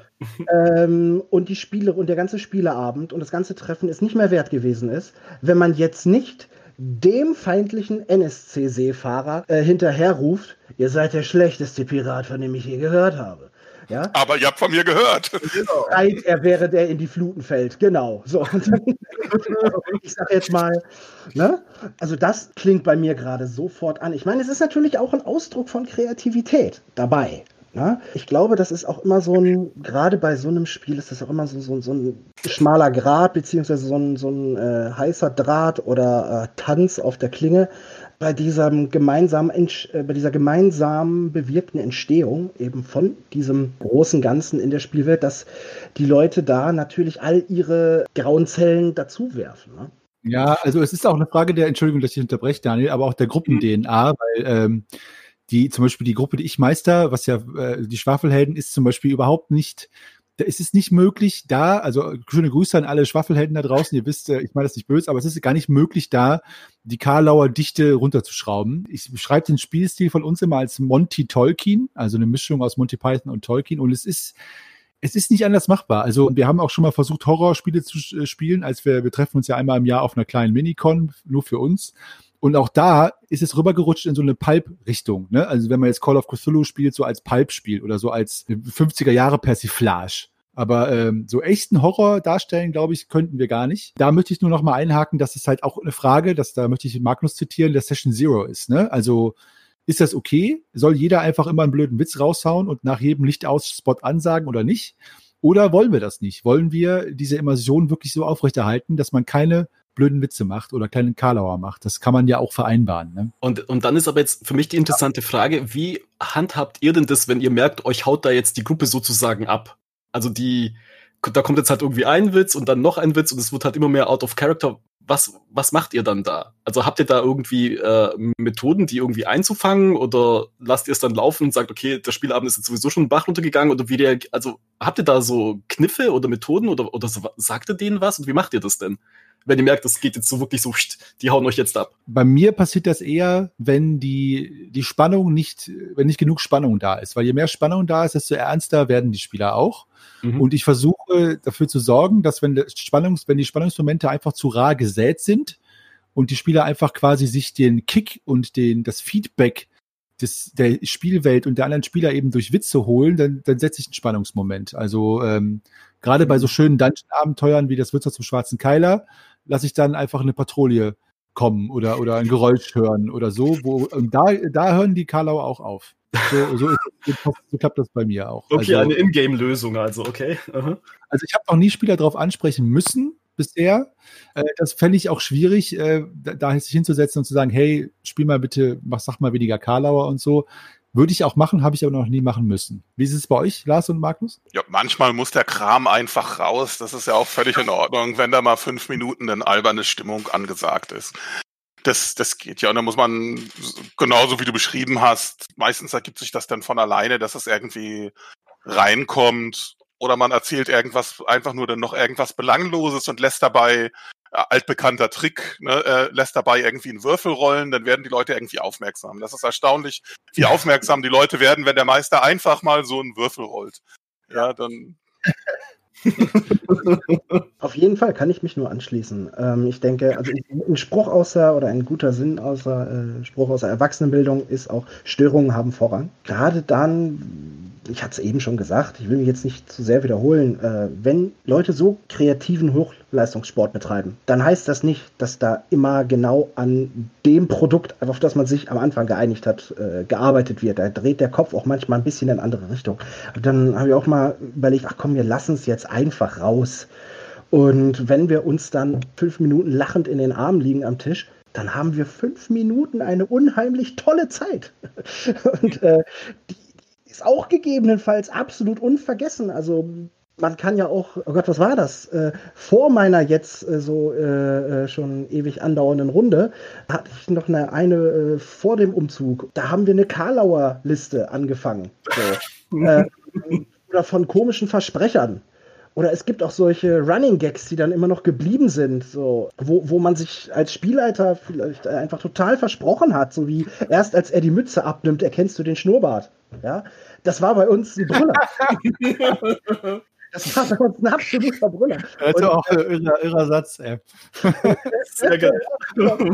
Die Leichen konnten nur noch totgeborgen werden. Irgendwie sowas. Also das waren solche Sachen, die, die, auf die kommt man ja sonst auch nicht. Die geschehen ja nur dort. Dementsprechend einerseits laufen lassen, laufen lassen. Ein anderes Konzept, was mir noch einfällt, ist jetzt gerade beim Spielen über den Discord, wo es ja auch eher problematisch ist, wenn alle Leute anfangen durcheinander zu reden. Wir haben einen Text-Channel namens das Meme-Zelt eingeführt. Das kann natürlich auch ausufern, aber man kann das auch leicht ignorieren. okay. Okay. Das, das, war auch schon die nächste Frage. Aber, ähm, was, was geht gar nicht bei Immersion? Äh, ich möchte noch einmal kurz zurückgreifen auf, ähm, was bei Immersion hilft. Da möchte ich nur einen Tipp loswerden und ihr habt es ja schon gesagt, es gibt unglaublich viele. Daniel, du hast auch noch keinen genannt, du bist auch gleich noch dran. Also guck schon mal ja. deinen Folianten, hol genau, schon mal raus. Ich kann mal. Ja. Ich finde, unnötige Details helfen mir unglaublich stark bei der Immersion, wie, weil das mag ich an Büchern und Filmen sehr, wenn die Charaktere in diesen Geschichten Dinge tun, die sie mit Leben füllen, aber nicht alle Geschichtsstory relevant sind. Ja? Also irgendwas an sich haben, von irgendetwas erzählen, irgendwelche Ticks haben, irgendwelche Dinge essen, irgendwelche Dinge tun, die nicht alle komplett auf die Geschichte ausgerichtet sind. Das ist zum Beispiel, was man bei so Daily Soaps sieht diese Charaktere sind so schlecht geschrieben, weil die keine unnötigen Sachen oder keine unwichtigen Dinge erzählen. Und ähm, ich finde es unglaublich schön, wenn man Charaktere trifft, die kleine Ticks haben. Ja? Also die zum Beispiel was dabei haben, was sie rausholen und anschauen und darüber was erzählen oder die mit einem ein Kartenspiel spielen wollen oder die sich äh, das Knie an dem Tisch stoßen, weil äh, die zu groß sind und das spielt man dann aus. Und wenn die Spieler und Spielerinnen das selber machen, das ist für mich immer eine ganz tolle Immersion. Das lasse ich auch gerne laufen. Also wenn sie dann selber über sich Sache Dinge erzählen oder äh, Grimm in meiner Schwafelheldenrunde hat den Tick entwickelt, dass er immer aufräumt. Ich weiß nicht, wo der herkam. Und es ist unglaublich schön, weil die Welt wird dadurch natürlich so, wie sie in echt ist, nämlich nicht immer komplett sinnvoll und nicht immer komplett lesbar, sondern eben lebendig und, und, und äh, vibrant und vielfältig. Und das sorgt bei mir auch immer für viel, viel Immersion. Also äh, einfach, äh, wenn man so kleine unnötige Details einbaut in die Spielwelt. Ähm, das ist so mein Tipp an die Spielleiter und Meister da draußen. Also es gibt ja so wunderschöne Listen von Ticks, die NPCs haben können, äh, sowohl sprachlich als auch in der Haltung, als auch im Anziehen, als auch Gegenstände. Und dann versorgt man jedem von euch mit zwei, drei von diesen jedem NPC mit mindestens einem von diesem Tick. Zum Beispiel auch, dass er einfach die Knöchel knackt oder so. Das äh, macht schon sehr viel aus. Okay, also mein Tipp wäre jetzt halt, oder beziehungsweise ich habe halt bei uns festgestellt, dass wir halt relativ viel im Vorfeld machen, bevor wir halt anfangen zu spielen. Also bei uns ist halt einmal äh, der Ort relativ wichtig, wo wir spielen. Das ist also schon ein Ort, wo wir dann einfach so das Gefühl haben, okay, das ist jetzt halt irgendwie so schön heimelig. Da kann man sich auch, da haben wir auch einen schönen Tisch, da kann man die Würfel auspacken, Karten auspacken. Ähm, und ich habe auch festgestellt, bei uns hilft's halt sehr viel, wenn wir halt entweder am Abend ähm, anfangen zu spielen, also wenn es draußen schon dunkel wird, oder wenn wir tatsächlich tagsüber in einen abgedunkelten Raum spielen, halt einfach um die Realität sozusagen auszublenden ja, dass da halt keine, Abweck keine Ablenkung da ist. Ähm, wir minimieren halt auch die Ablenkungen, ähm, soweit wie es geht auch. Also bei mir haben auch die, ähm, die Spieler dann irgendwann mal relativ am Anfang dann auch ähm, freiwillig die Handys komplett ausgeschaltet weggelegt. Ja, wollten sie, wollten sie gar nicht, weil sie dann selber auch gesagt haben, hey, das reißt uns ja immer raus, wenn da irgendwie, keine Ahnung, WhatsApp oder Snapchat klingelt oder so. Und ähm, also wir haben einfach dann geguckt, dass halt, bevor wir in das Spiel halt eben einsteigen, der Begriff jetzt, ja, bevor wir da halt eben einsteigen, dass es halt da von Grund auf schon so, so stimmig ist einfach, ja, also dass wir da halt unsere Ruhe haben, dass wir uns da ähm, wohlfühlen und dass du dann halt nachher auch tatsächlich dann dich dann einfach in das Spiel nachher auch reinfallen lassen kannst, ja, also einfach Minimierung der Realität sozusagen, ja, keine ablenkenden Faktoren und dann und dann da reinzugehen, ja, also ja, also einfach nur von Anfang an schon die richtige Stimmung halt eben zu schaffen. Die äußeren also, Bedingungen halt auch. Genau, ne? ja. ja. Mhm. Ja. Ich, erinnere, ich, erinnere, mich, als ich die Einsiedlerin DSA 4 Abenteuer geleitet habe und da ist am Ende ja auch ein Dungeon, ein alte Zwergenbinge, wunderschöner Dungeon übrigens. Und da habe ich auch, äh, als wir die Session gestartet haben, wirklich gehofft, dass die Spieler und Spielerinnen so lange brauchen, dahin zu kommen, bis es draußen dunkel ist. Und so war es auch. Cool. Weil ich, weil ich dachte, sonst ist es, also, ja, ich habe dann den Sound, den Soundtrack angemacht und Licht angemacht im Zimmer, also so ein äh, Effektlicht, so ein rotes Licht. Und das wäre nicht gegangen, wenn die Spielesitzung um zwei Uhr nachmittags äh, einfach beim Hallo, ja, komm, wir gehen jetzt in Dungeon angefangen hätte. Also dann habe ich, hätte ich das wahrscheinlich auch forciert und hätte gesagt, Moment, bitte einfach eine halbe Stunde warten, bevor es dunkel ist, weil wieso nicht, ne? Absolut richtig, ja. Schöner Punkt. Also das, das, äh, wo man spielt, wo trifft man sich, ne? Ich meine, das klingt so pragmatisch, aber klar, wo spielt man, was hat man für einen Tisch, was hat man dabei, hat man Zeit, ist man ungestört und so weiter, ja. Ich wollte gerade sagen, Kerzenlicht, Mhm. Äh, Ruhe von außen. Das ist so basal gewesen, da habe ich eben noch gar nicht dran gedacht. Klar, Handys aus, absolutes No-Go, während ein anderer Charakter gerade mit einem NSC im Dialog ist. Och, gehe ich mal kurz zu eBay oder so, ne? Also, nee, ne, natürlich, das wäre ein absolutes No-Go. Aber klar, das ist so grundlegend. Da merke ich gerade erstmal, äh, Dankeschön an dieser Stelle an meine Runde. Ihr seid super. Ja. denkt bei uns an sowas schon gar nicht mehr. Das ist toll. So, und genau das, also, das, das ist ja echt klasse. Und jetzt habe ich absolut den Faden verloren und mich voll verhaspelt. ähm, hat denn jemand noch, ihr habt ja eben schon zum Teil ein paar Sachen gesagt, wo ihr sagt, das geht, äh, geht gar nicht bei der Immersion. Hat noch jemand einen Immersionskiller parat? Irgendwas, was euch mal passiert ist, wo ihr gesagt habt, das, also Handys, ja, äh, ist, äh, wo ihr sagt, das ist der Immersion überhaupt nicht zuträglich? Geht gar nicht? Ich glaube einfach äußere Faktoren. Also wenn, wenn du jetzt zum Beispiel spielst und dann platzt irgendwie jemand rein, der halt nicht zur Gruppe gehört und da hat einfach stört, das ist glaube ich echt schwierig, weil dann wirst du, dann merkst du auch wirklich, du wirst wirklich so, so richtig rausgerissen aus dieser Welt einfach und aus deinem Kopfkino, das finde ich halt beispielsweise ähm, schwierig. Ansonsten halt auch so, aber das hat ja vorhin auch schon gesagt, so Floskeln, die da halt teilweise nicht reingehören. Ich fand das vorher auch echt so einen richtig schönen Punkt mit dieser Rollensprache, also dass ich meine Spieler dann, ähm, wenn sie mit NPCs spätestens reden, dass sie dann, dass sie dann auch tatsächlich in dieser Rollensprache dann sprechen lasse, müssen sie auch, aber sonst so richtig krass krasse Killer? Weiß nicht, ich muss jetzt gerade überlegen. Aber habt ihr da was? Äh, ja, alles das, was im Real Life vorhanden ist und wichtiger ist als eine Spielerunde. Tragischer, gleichzeitig schönerweise. Ne? Wenn, wenn ich hier jetzt über Discord mit meiner Runde spiele und ich weiß ganz genau, die Oma bringt meinen Großen bald vom, vom Oma-Besuch nach Hause und dann geht er erstmal ins Bett und wir müssen erstmal eine Pause machen. Ne?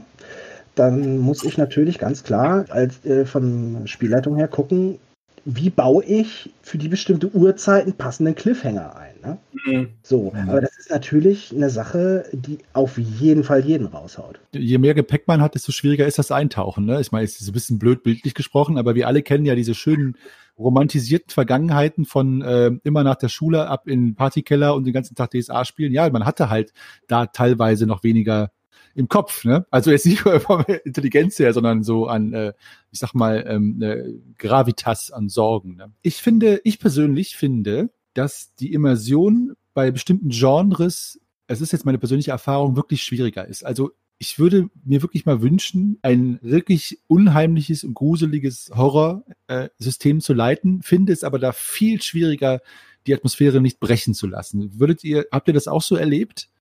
Also ich finde, bei einem D&D-Abenteuer kann man sagen, oh, der Ork, der, da kann man immer wieder mal einen Lacher haben. Man fängt die Leute schnell wieder ein. Weil dieses Comic Relief ist da halt wirklich im Genre ein bisschen verankert, finde ich. Bei so Fantasy-Pulp-Action.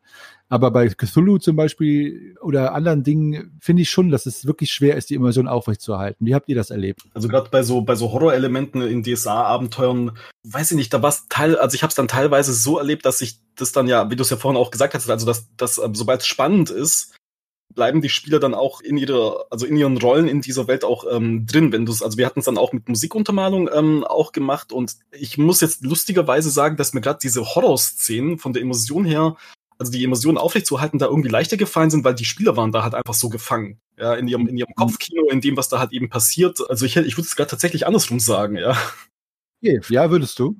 Ja, ich glaube schon, ja. Aber ich habe noch nie äh, Cthulhu jetzt beispielsweise gespielt. Also ich weiß jetzt nicht, wie das halt ist, wenn du jetzt, wenn du jetzt einen kompletten Abend oder so eine 5 6 Stunden Sitzung ähm, tatsächlich dann das auf, ähm, aufrechterhalten müsstest. Das weiß ich jetzt nicht. Aber wie gesagt, diese Sequenzen, die wir dann teilweise in den, diesen DSA-Abenteuern eben hatten, auch bei der Bobart-Kampagne, wo ja dann teilweise so richtige Horror-Elemente ja auch äh, drin waren, ja auch gerade bei Albtraum ohne Ende, da war es einfach von der Story her und dem, was halt passiert ist, so packend für die, die, die sind einfach drin stecken geblieben. Äh, also das war fast ein bisschen einfacher, ja, muss ich fast okay. sagen, ja. Ja, gut, kann ja sein, klar. Haben ja. wir eben schon gesagt, wenn die Spannung, äh, äh, wenn genügend Spannung da ist, werden die Leute schon eingenordet quasi. Ja, genau, ja. Äh, Lars, Magnus, wie ist es mit euch? Erfahrung mit dem Horrorgenre oder ja. Mystery? Auf jeden Fall. Ich bin ein riesen Horror- und Mystery-Fan und ich mag es, ich auch jetzt speziell in DSA, unheimlich gerne. Jetzt finde ich es in DSA ist vom System schon mal schwieriger, ein bisschen äh, Sorge oder Panik äh, zu erzeugen, weil, weil die Heldinnen ähm, in DSA sich meist doch sehr sicher in ihrer Haut fühlen. Grundlegend sicher in ihrer Haut fühlen. Und Aventurien schon sehr ein bisschen diesen Beigeschmack einer äh, heilen Fantasy-Welt so ein bisschen suggeriert. Klar gibt es da und da immer so ein bisschen was Böses, aber eigentlich kehrt man immer wieder behütete, zivilisierte Gegend zurück.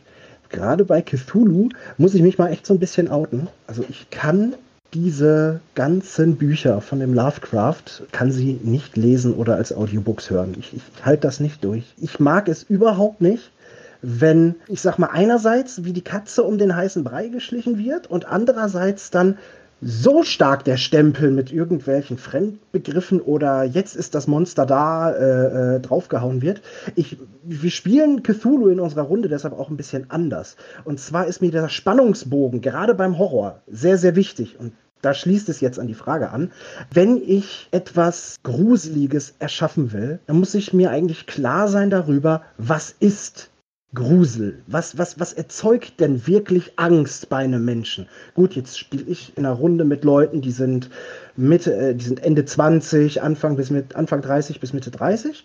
So, aber was erzeugt denn Grusel? Und das ist eigentlich nur das, wenn, wenn etwas verunmenschlicht wird. Ja, da, da, da ist ein, vielleicht jetzt ein, ein, ein großer Bär, ist da jetzt nicht mehr so, die ist jetzt nicht wirklich das, was einen so im, im Kern wirklich zerrettet, sondern eigentlich ist das äh, wirklich gruselig, wenn vertraute oder auch äh, Dinge oder intime Dinge, die zum eigenen Weltgefüge gehören, wenn die nicht mehr gelten. Und wenn man das wirklich schafft, das in der Gruppe dahin zu lenken, dass sie anfangen zu prokrastinieren, dass sie anfangen sogar verschiedene Stufen der Akzeptanz zu durchlaufen, ob es denn jetzt wirklich um eine Gefahr geht, welcher Gestalt diese Gefahr für jemanden ist, sei es bei einer Krankheit, sei es bei einer, sei es bei einem, vielleicht einem Aggressor, wie auch immer.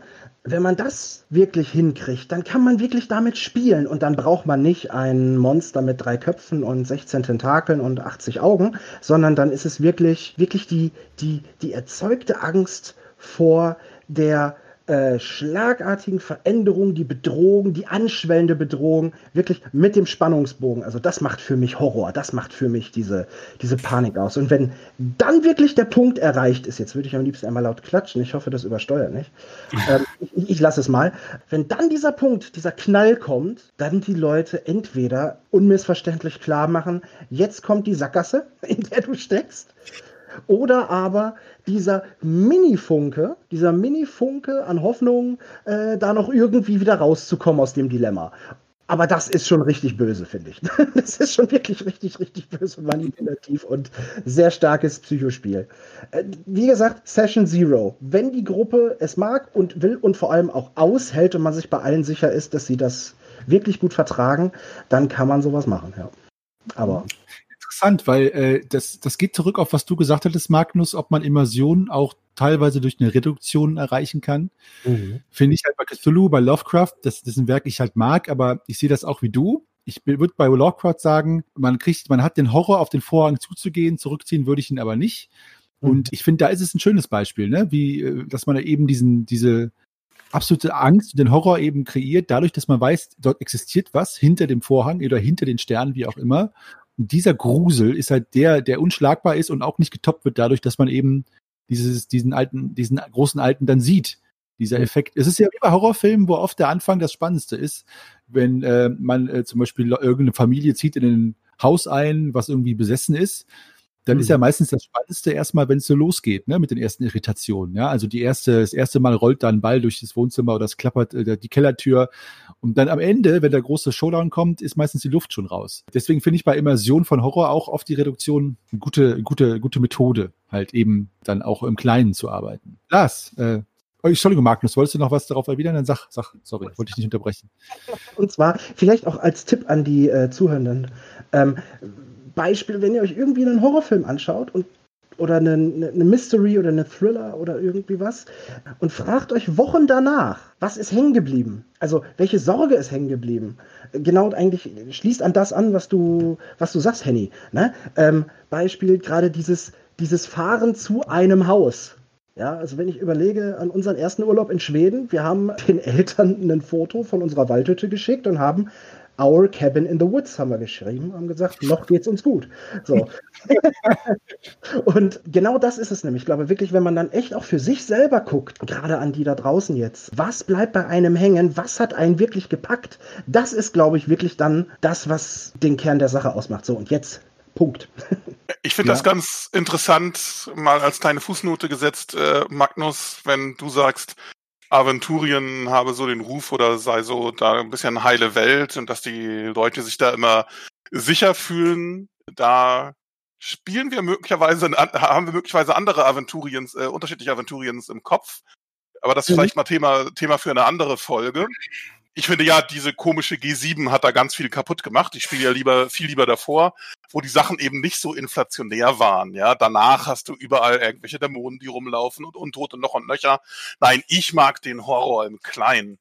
Wenn man erstmal eine, in Anführungsstrichen, normale Welt hat, aber dann gehen die Leute irgendwo, kommen die mal in einen finsteren ähm, Keller und machen sich dann die Hosen voll, wenn sie einem Hashtod begegnen ähm, oder noch besser, alles schon, äh, alles schon gehabt, wenn die Leute so in einen ein, ein, ein Stollen kommen und äh, wissen, sie suchen da irgendwelche Leute, gehen aber davon aus, sie suchen da irgendwelche Menschen und plötzlich sind da ein paar Skelette und sie trauen sich nicht hinein. Nach langem Hin und Her gucken vermuten sie, Klammer auf, was auch völlig zutreffend war, Klammer zu, dass das wirklich tatsächlich einfach nur Tote waren, tote Skelette, die bloß irgendwelche Leute, um andere zu erschrecken, an die Wand genagelt haben. Aber sie haben dann so sehr die Hosen voll, weil das ja irgendwie Skelette sind, dass sie sich da nicht reintrauen. Auf sowas stehe ich. Mhm. Und das ist das, wo dann wirklich die Angst empfunden wird. Na, deswegen mag ich auch die alten Horrorfilme lieber, wo die aus technischen Gründen ohne große Special Effects auskommen mussten und CGI. Da hat man die Sachen nicht so gesehen, da spielte sich mehr im Kopf ab. Die gehen einem, mhm. finde ich, viel mehr unter die Haut und sind viel spannender als ähm, irgendein moderner Action-Horror-Kracher. Der, der ist dann mhm. spektakulär, man kann ihn schön ansehen, aber ist ein ganz anderes Gefühl. Die Immersion, äh, das erste, was mir einfällt, Lars, ist die Immersion bei dem Film Das Fenster zum Hof. Ich weiß nicht, ob ihr den alle kennt. Na klar. Äh, ist eine unglaubliche Immersion durch diese Situation, dass der, der, der, der Kerl da eben mit gebrochenem Bein oben sitzt und das Nachbarhaus beobachtet. Auch eine ganz krasse Reduktion eigentlich der Handlung und des Sichtfeldes und von Informationen etc die dann eben den Horror verursacht. Also da sind wir uns ja irgendwie fast alle einig, ne? wie Horror durch Immersion funktioniert. Ich glaube, auch wäre ein schönes Thema für einen eigenen Podcast, Horror nochmal. Und natürlich äh, Aventurien vor und nach der G7. Das ist natürlich, das ist natürlich auch ein Reizthema. Oh ja, da können wir uns prügeln. Oh je, ja, ich glaube auch. Ja, wir haben ja auch die alte Kompetenz an Bord. Ich meine, Daniel, du wurdest auf Twitter ja schon mal der Gezwinger der G7 genannt. auch, auch, ein irrer Titel auch übrigens. Also, äh, okay, krass. ähm, Finde ich auf jeden Fall sehr, sehr, sehr spannend. Hattet ihr denn jetzt mal, wenn wir mal in die Anekdoten reingehen, Erinnert ihr euch noch an einen Moment der Immersion, den ihr während einer Spielerunde hattet, der euch äh, im Gedächtnis geblieben ist und äh, den ihr erzählen wollen würdet? Fällt euch da was ein? Mir fällt eine Sache ein, die zeigt, wie sehr das wirklich auch von den Leuten selbst abhängt, von den SpielerInnen äh, und wie unterschiedlich die gleiche Sache ankommen kann. Ich habe es wirklich mal erlebt an einem Spielabend, da waren die Leute auf Maraskan unterwegs, waren ein paar Dämonenkult auf der Spur. Und es war schon sehr spät. Es ist schon ein Weilchen her, die Zeit, als man wirklich äh, als wir noch so jung waren und die ganzen Nächte durchgespielt haben, bis alle vor Erschöpfung quasi umfielen. Und ein Spieler, der war nachher so erschöpft, der legte sich tatsächlich auf seinem Sofa hin und schlief ein. Und ein anderer Spieler hat von dem gleichen Spielabend, wie er mir irgendwann Jahre äh, später mal erzählte, Albträume bekommen über Jahre hatte der Albträume von diesem Spielabend. Gott, was hast du denn das war der gemacht? gleiche Spielabend, zwei unterschiedliche Spieler, was da so passieren kann. Albträume sogar, Wahnsinn. Ja, und der Albtraum war nicht, dass jemand anderes eingeschlafen ist, sondern das, was er da als Charakter erlebt hat. Okay. Krass, ja, unterschiedliche Wahrnehmung von immer. Ja, auf jeden Fall, ja, klar. Hängt ja auch vom Thema vielleicht ab, ne? Dann, was einen irgendwie beschäftigt oder nicht. Magnus, Daniel, habt ihr noch? Puh, also wir hatten ähm, ich habe es ja vorhin schon erwähnt, wir hatten halt die G7-Kampagne, die habe ich ja so teilweise umgeschrieben, einfach damit es halt auf die familiären Hintergründe von den ähm, Spielern und Spielerinnen ähm, bei mir gepasst hat. Und ich hatte halt da einfach nochmal eine ganz andere emotionale Fallhöhe reingebracht in diese, in diese ganzen Abenteuer. Aber ähm, also deshalb müsste ich jetzt, glaube ich, viel zu weit ausholen, um, um diese, diese, diese Verstickungen ähm, darzulegen. Deshalb will ich es auch nicht machen, aber ich ähm, weiß, ich hatte halt, also ich hatte halt bei der G7-Kampagne dann ähm, teilweise halt wirklich so Momente, wo sie dann halt wirklich ähm, einfach so losgejubelt haben. Also die Spieler an sich, ja, weil die dann halt irgendwann mal gemerkt hatten, nach vielen Rückschlägen gegen Boba, geht es jetzt halt endlich mal irgendwie bergauf, weil die dann irgendwann mal auch Land gewonnen haben und dann auch mal einen Fuß reingekriegt haben. Ähm, das war halt beispielsweise echt dann so krass, wo man halt echt gemerkt hat, okay, die waren da so drin einfach, ja, in der, in der Story mit ihren Charakteren und dann diesen, mit dem, mit dem Gepäck, was da jeder von, äh, was jeder Charakter da ähm, mitgeschleppt hatte und ähm, aber wir hatten dafür dann halt eben auch andere Abende, wo da hatten wir dann halt ähm, auch ähm, Tränen am Spieltisch. Ja, weil es halt so emotional packend gewesen ist und wo es dann halt auch mal wieder bergab gegangen ist. Das glaube ich, das ähm, hing halt auch mit der Gruppe zusammen, weil die halt einfach so eingespielt waren und die, ähm, ja, die waren tatsächlich auch so wirklich so eingeschworen, es war wirklich so eine eingeschworene Gruppe. Ja, ich glaube, das ist da auch nochmal anders. Es war auch eine relativ kleine Gruppe. Das hatten wir dann doch häufig, ja, dass es halt so packend gewesen ist. Äh, einfach weil man da so tief drin steckte, ja. Ich hatte mal eine Situation, da waren wir auch in der Eifel und das ist natürlich immer sehr, da hatte das, was Daniel eben gesagt hat, äh, wir sind da immer ein paar Tage und es ist immer Winter und es ist oft verschneit und wir sitzen am Kamin. Das heißt, die ganze, äh, es ist sehr stressfrei und wir spielen sehr viel, deswegen ist die Immersion schon recht hoch, einfach aufgrund der Umstände. Und wir hatten einmal eine Gruppe, wo äh, ein Teil der Gruppe über äh, spezielle magische Fähigkeiten verfügte, ein bisschen wie die sieben gezeichneten. Es ist nur, nennt sich bei uns der Bund der Schatten. So, jedenfalls gab es ein paar Charaktere auf der einen Seite, die hatten diese Fähigkeiten und ein paar auf der anderen, unter anderem eine Hesine-Geweihte, die hatten die nicht und kannten die auch nicht, also die Charaktere. Dann kam es zu einem Lagerfeuer in-game, wo sich die Charaktere mit den magischen Fähigkeiten entschlossen, es den anderen einmal zu beichten, dass sie diese Fähigkeiten haben. Schattenfähigkeiten haben wir die genannt. Und ähm, es ging dann darum, dass sie vorher mit sich gerungen hatten, es den anderen zu stecken, weil sie gedacht haben, was halten die denn davon? Wenn wir jetzt auf einmal ankommen, mit als nicht begabter Helden diese Fähigkeiten zu haben. Denn diese Fähigkeiten wurden denen durch Rituale, haben die die erhalten, durch Blutrituale etc. etc. Das heißt alles so Grauzone, Grauzone, Grauzone. Und dann haben diese Spieler das vorgeführt, und ich sage vorgeführt mit 50 Ausrufezeichen, wie sie, was sie denn beherrschen. Und äh, dann hat einer eine Schattenrüstung gezaubert auf einen anderen, der ist aufgestanden und durchs Feuer gelaufen und die Spieler haben das in diesem Raum, wo wir saßen, um ein Uhr nachts im Dunkeln nachgespielt. Es war unfassbar, in welchem Ausmaß man diesen Spielern in dem Moment die Lust und ich sag mal an dieser Macht angesehen hat. Ich sag den Spielern selber, dass ihre Helden über diese Fähigkeiten verfügen. Und äh, es war wirklich unheimlich. Also ich hatte da Gänsehaut, als ich das sah. Weil dieser Spieler, ich grüße ihn an dieser Stelle, das hast du ganz toll gemacht, hat es wirklich so dargestellt, dass man, wenn man den angesehen hat, hat man Angst bekommen, so als würde ein Jedi-Ritter zur dunklen Seite überlaufen. Und die anderen Spieler, nämlich die, die das noch nicht wussten, haben das auch genau angenommen und gesagt, Leute, was ihr uns da gerade gezeigt habt, ist ein Beweis dafür, dass ihr euch auf der falschen Fährte befindet. Ja, ihr sagt, ihr wollt äh, ihr wollt was Gutes äh, erreichen, ihr wollt was Gutes, aber ihr, ihr seht hier aus wie die, wie die verrücktesten Barbarodianer und Schwarzmagier, wie ihr hier hochmütig und, und, und äh, in Selbstliebe zu euren Fähigkeiten rumstolziert. Und da habe ich gedacht, diese, diese Überschneidung von Spieler und Held, dass der Spieler quasi den Helden und die äh, heldliche, ich sag mal, äh, Selbstbewusstsein des Helden so darstellt, dass es gefährlich aussieht für die anderen. Das war eine fantastische Immersion, weil danach waren wir auch alle sprachlos und es war ein unangenehmes Schweigen im Raum. Und dann ging es halt echt um die Diskussion, ne? Was tun wir hier als Heldengruppe? Äh, sind wir auf dem richtigen Weg? Äh, äh, sind wir nicht genau, sind wir nicht die Bösen, wenn wir mit allen Mitteln die Bösen bekämpfen und es wird ein wunderschönes was ist gut, was ist böse, was, wer sind die Guten, wer sind die Bösen Diskussion daraus. So eine Immersion hatte ich noch nie erlebt bis zu diesem Zeitpunkt. Also das war unglaublich. War ganz toll, ja. Aber auch ein Ergebnis davon, wie gerade Daniel schon gesagt hat, auch von langem, langem, langem Spielen und Charakteren und äh, Angleichen von Spielern und Helden über so viele Sessions, dass man quasi eins wird, das war schon toll. Ja, also da ist die Zeit, die man investiert, halt in den Charakter natürlich auch ein Immersionsfaktor, muss ich ganz klar sagen. Ne? Also wenn man jetzt lange Kampagnen spielt, äh, immer mit den gleichen Helden, die sich kennen und Beziehungen aufbauen, ist die Immersion natürlich auch einfach höher, finde ich. So, das war mein Immersionserlebnis. Ich glaube, Magnus. Ja. Du bist noch, fehlst noch. ja, auch du, ich war gerade noch ganz schön geflasht. Äh, schön.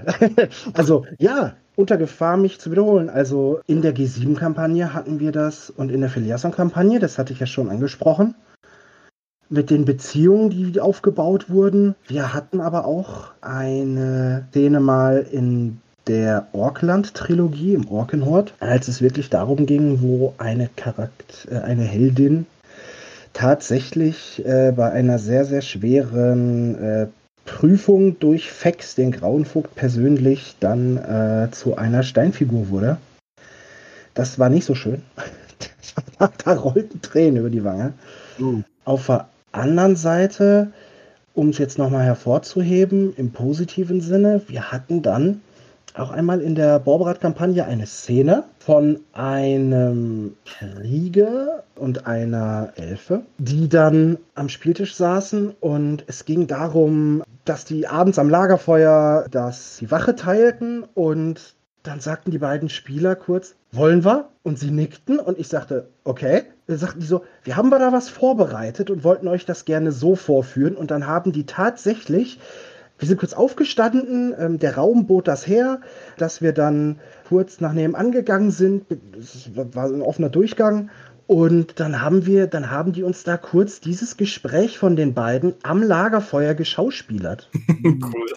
Wir standen da und haben applaudiert. Ne? Also noch einmal, ihr wisst, dass ihr gemeint seid. Vielen, vielen Dank dafür. Das war Zucker und Sahne obendrauf. also es war wirklich dann als äh, ich habe äh, noch eine abschließende Frage für euch und äh, wie es immer so ist, äh, ist die letzte Frage ein bisschen ja trivialer, nicht ganz so tiefgründig, einfach um die Leute da draußen nicht mit zu so schwerem äh, Gedanken im Kopf zu entlassen, denn viele von euch hören es ja beim Einschlafen und sind wahrscheinlich jetzt alle wach und die äh, Bände hochgekrabbelt vor Empörung oder vielleicht Erleuchtung, wer weiß, vielleicht beides. Was haltet ihr denn, wenn es um Immersion geht, von dem Argument, dass man kleine Miniaturen und Figuren benutzt, um äh, die Immersion und die Spielwelt darzustellen? Immersion, ja, nein? Hat es was damit überhaupt zu tun? Und wenn ja, ist es hinderlich oder gut? Sehr wenig, weil sehr aufwendig, um es angemessen umzusetzen. Und damit wird X belastet. Wir haben es bisher noch nie verwendet, wir sind bisher auch ohne äh, klargekommen.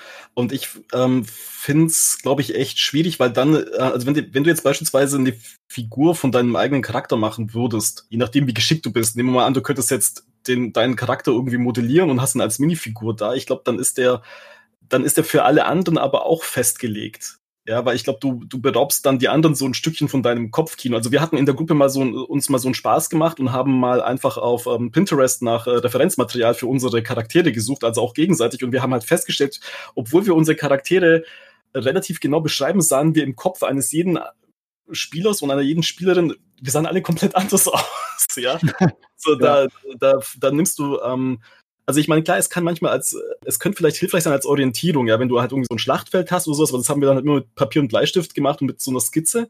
Ähm, und andererseits, ja, wie gesagt, da würdest du den Leuten, glaube ich, einfach so dieses, dieses Kopfkino ähm, wegnehmen. Ja, als ob, also als ob du dir jetzt halt eine Verfilmung von deinem Lieblingsbuch anschaust und dann hinterher sagst so, hä, bei mir sieht es im Kopf einfach anders aus als jetzt da. Ähm, ich glaube, da wird mich der Aspekt irgendwie so, so ein bisschen rausbringen. Ja, also von mhm. daher, also deshalb, deshalb, nee, ha, nein. Das war ein Nein schon mal? Ja, drei Nein. Das ist kein Fall, das ist kein Fall der Immersion. Das ist Simulation. Das kann sinnvoll sein, wie Daniel gerade schon meinte, wenn man da für bestimmte Situationen einen taktischen Überblick haben möchte, dass man da gucken will, sei es mit einer Zeichnung oder sei es damit, dass man kleine Figuren hinstellt, ähm, wie man positioniert ist, wer vorne steht und wer hinten ist, dass man das da immer sehen kann. Dafür kann das durchaus sinnvoll sein. Aber das ist Simulation, das ist taktische Übersicht, das ist nicht Immersion. Ich schließe mich dem an als viertes Nein. Also äh, Michael Mingers, wenn du zuhörst, wir haben dich lieb, aber ich, wir wissen, du findest das gut, aber äh, wir sind uns einig, es ist falsch. Nein, Quatsch. Nein, aber es ist, äh, ich sehe also es auch so. Ich denke, ähm, ich glaube nämlich, dass äh, gewisse Stories, wenn wir zum Beispiel mal auch Filme nehmen, nicht den Regeln folgen würden, die man einsetzt, wenn man mit Miniaturen spielt und dass das die, die Stories halt eben hindert. Ne? Also manchmal muss man auch auf den Tisch springen können und an den äh, an den Kandelabra und wie ein Pirat über den ganzen Raum fliegen können, auch wenn das halt die Regeln nicht zulassen. Das muss halt manchmal in der Story einfach sein, wenn es der Showdown ist. Und wenn man das mit äh, Figuren repräsentiert, hat man die Möglichkeit nicht mehr, weil man dann sagen kann, hey, du kannst aber nur drei Schritt gehen und bist aber vier Schritt entfernt oder wie auch immer. Mhm. Ich, und das wird mich einschränken. Nicht, dass ich mich nicht an Regeln halte, aber wenn ich merke, der Flow ist da und es ist eine super Idee da und der Spieler fragt, bin ich nah genug dran für die und die Aktion, dann sage ich manchmal ja, ja, bist du. weil ich halt, weil, weil ich einfach denke, dass, dass daran, die Idee ist so gut, das soll nicht scheitern an so einer kühlen Sache. Und wie, äh, ich finde, wenn man dann so, ja, wenn man Figuren hat, schränkt einen das ein. Und dafür gibt's ja super Brettspiele, die das machen, ne? Also Gloomhaven oder Descent oder so, dann mache ich das lieber. Ja? Wenn ich äh, jemanden finden würde, der das mit mir spielt, natürlich nur. ja, der 100 Jahre Zeit hat. Ähm, Wir sind dabei. Ah, äh, an dieser Stelle, äh, ja, kann ich nur sagen, wie immer, genau wie bei den Schwafelhelden, könnten wir jetzt ewig weiter schwafeln. Das Thema Immersion ist ja unglaublich äh, tiefgreifend und äh, wir haben auch äh, auch ein paar schöne Ideen für weitere Podcasts, zum Beispiel Horror oder die Geschichte Aventuriens, auch ein sehr schöner Podcast, glaube ich. Und wir äh, bedanken uns, ich bedanke mich jetzt schon mal bei euch, dass ihr da wart. Es war echt schön, auch Lars, dass du jetzt mit dabei bist. Ich hoffe, du bist jetzt beim nächsten Mal auch wieder mit dabei. Es war schön. Sehr gerne. Und, ähm, ich habe viel von euch äh, mitgenommen jetzt, auch an neuen Ideen und ich bin gespannt auf äh, Feedback. Ich glaube, das Thema Immersion spaltet viele und da gibt es bestimmt das eine oder andere Wort, das an uns gerichtet wird, wo jemand sagt, nein! Aber das wollen wir auch von euch hören. Also schreibt uns bitte, je nachdem, wo ihr uns hört. Die Schwafelhelden ist die Seite, äh, wo die Meistergespräche und drunter läuft. Also ihr könnt das googeln oder wir sind bei Twitter, Instagram oder Facebook. Wenn ihr mir da schreibt, dann schreibt ihr quasi uns allen und auch wenn ihr Daniel, Magnus oder Lars direkt schreiben wollt, ganz egal, was es auch immer, äh, leite ich es natürlich weiter. Ja, dann das wäre es von meiner Seite. Dann äh, am nächsten, nächsten Monat im äh, September, am letzten Sonntag gibt's die nächste Folge. Und äh, ich sag schon mal Tschüss, ich bin Meister Henny und danke euch, danke fürs Zuhören und Tschüss. Ihr könnt auch noch Tschüss sagen. tschüss. Ciao, macht's gut, bis zum nächsten Mal. Die Zweifel mit euch.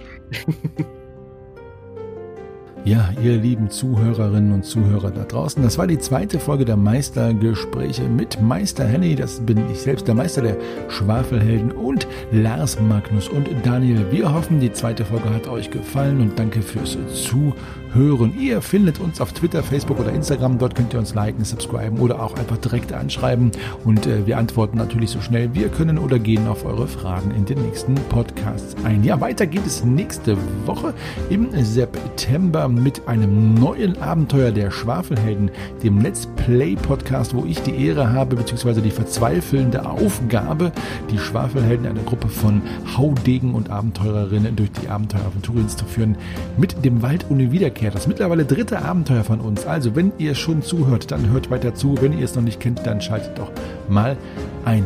Dazu noch einmal ein Hinweis auf unseren Steady-Account. Das ist schamlose Werbung, aber das muss sein. Steady ist eine Möglichkeit, uns zu unterstützen, finanziell und dafür gibt es auch Goodies. Es gibt mehrere Pakete. Schaut es euch an. steadyhq.com slash schwafelhelden. Ansonsten könnt ihr uns, Verzeihung, ich wurde gerade angegriffen, ich habe aber überlebt.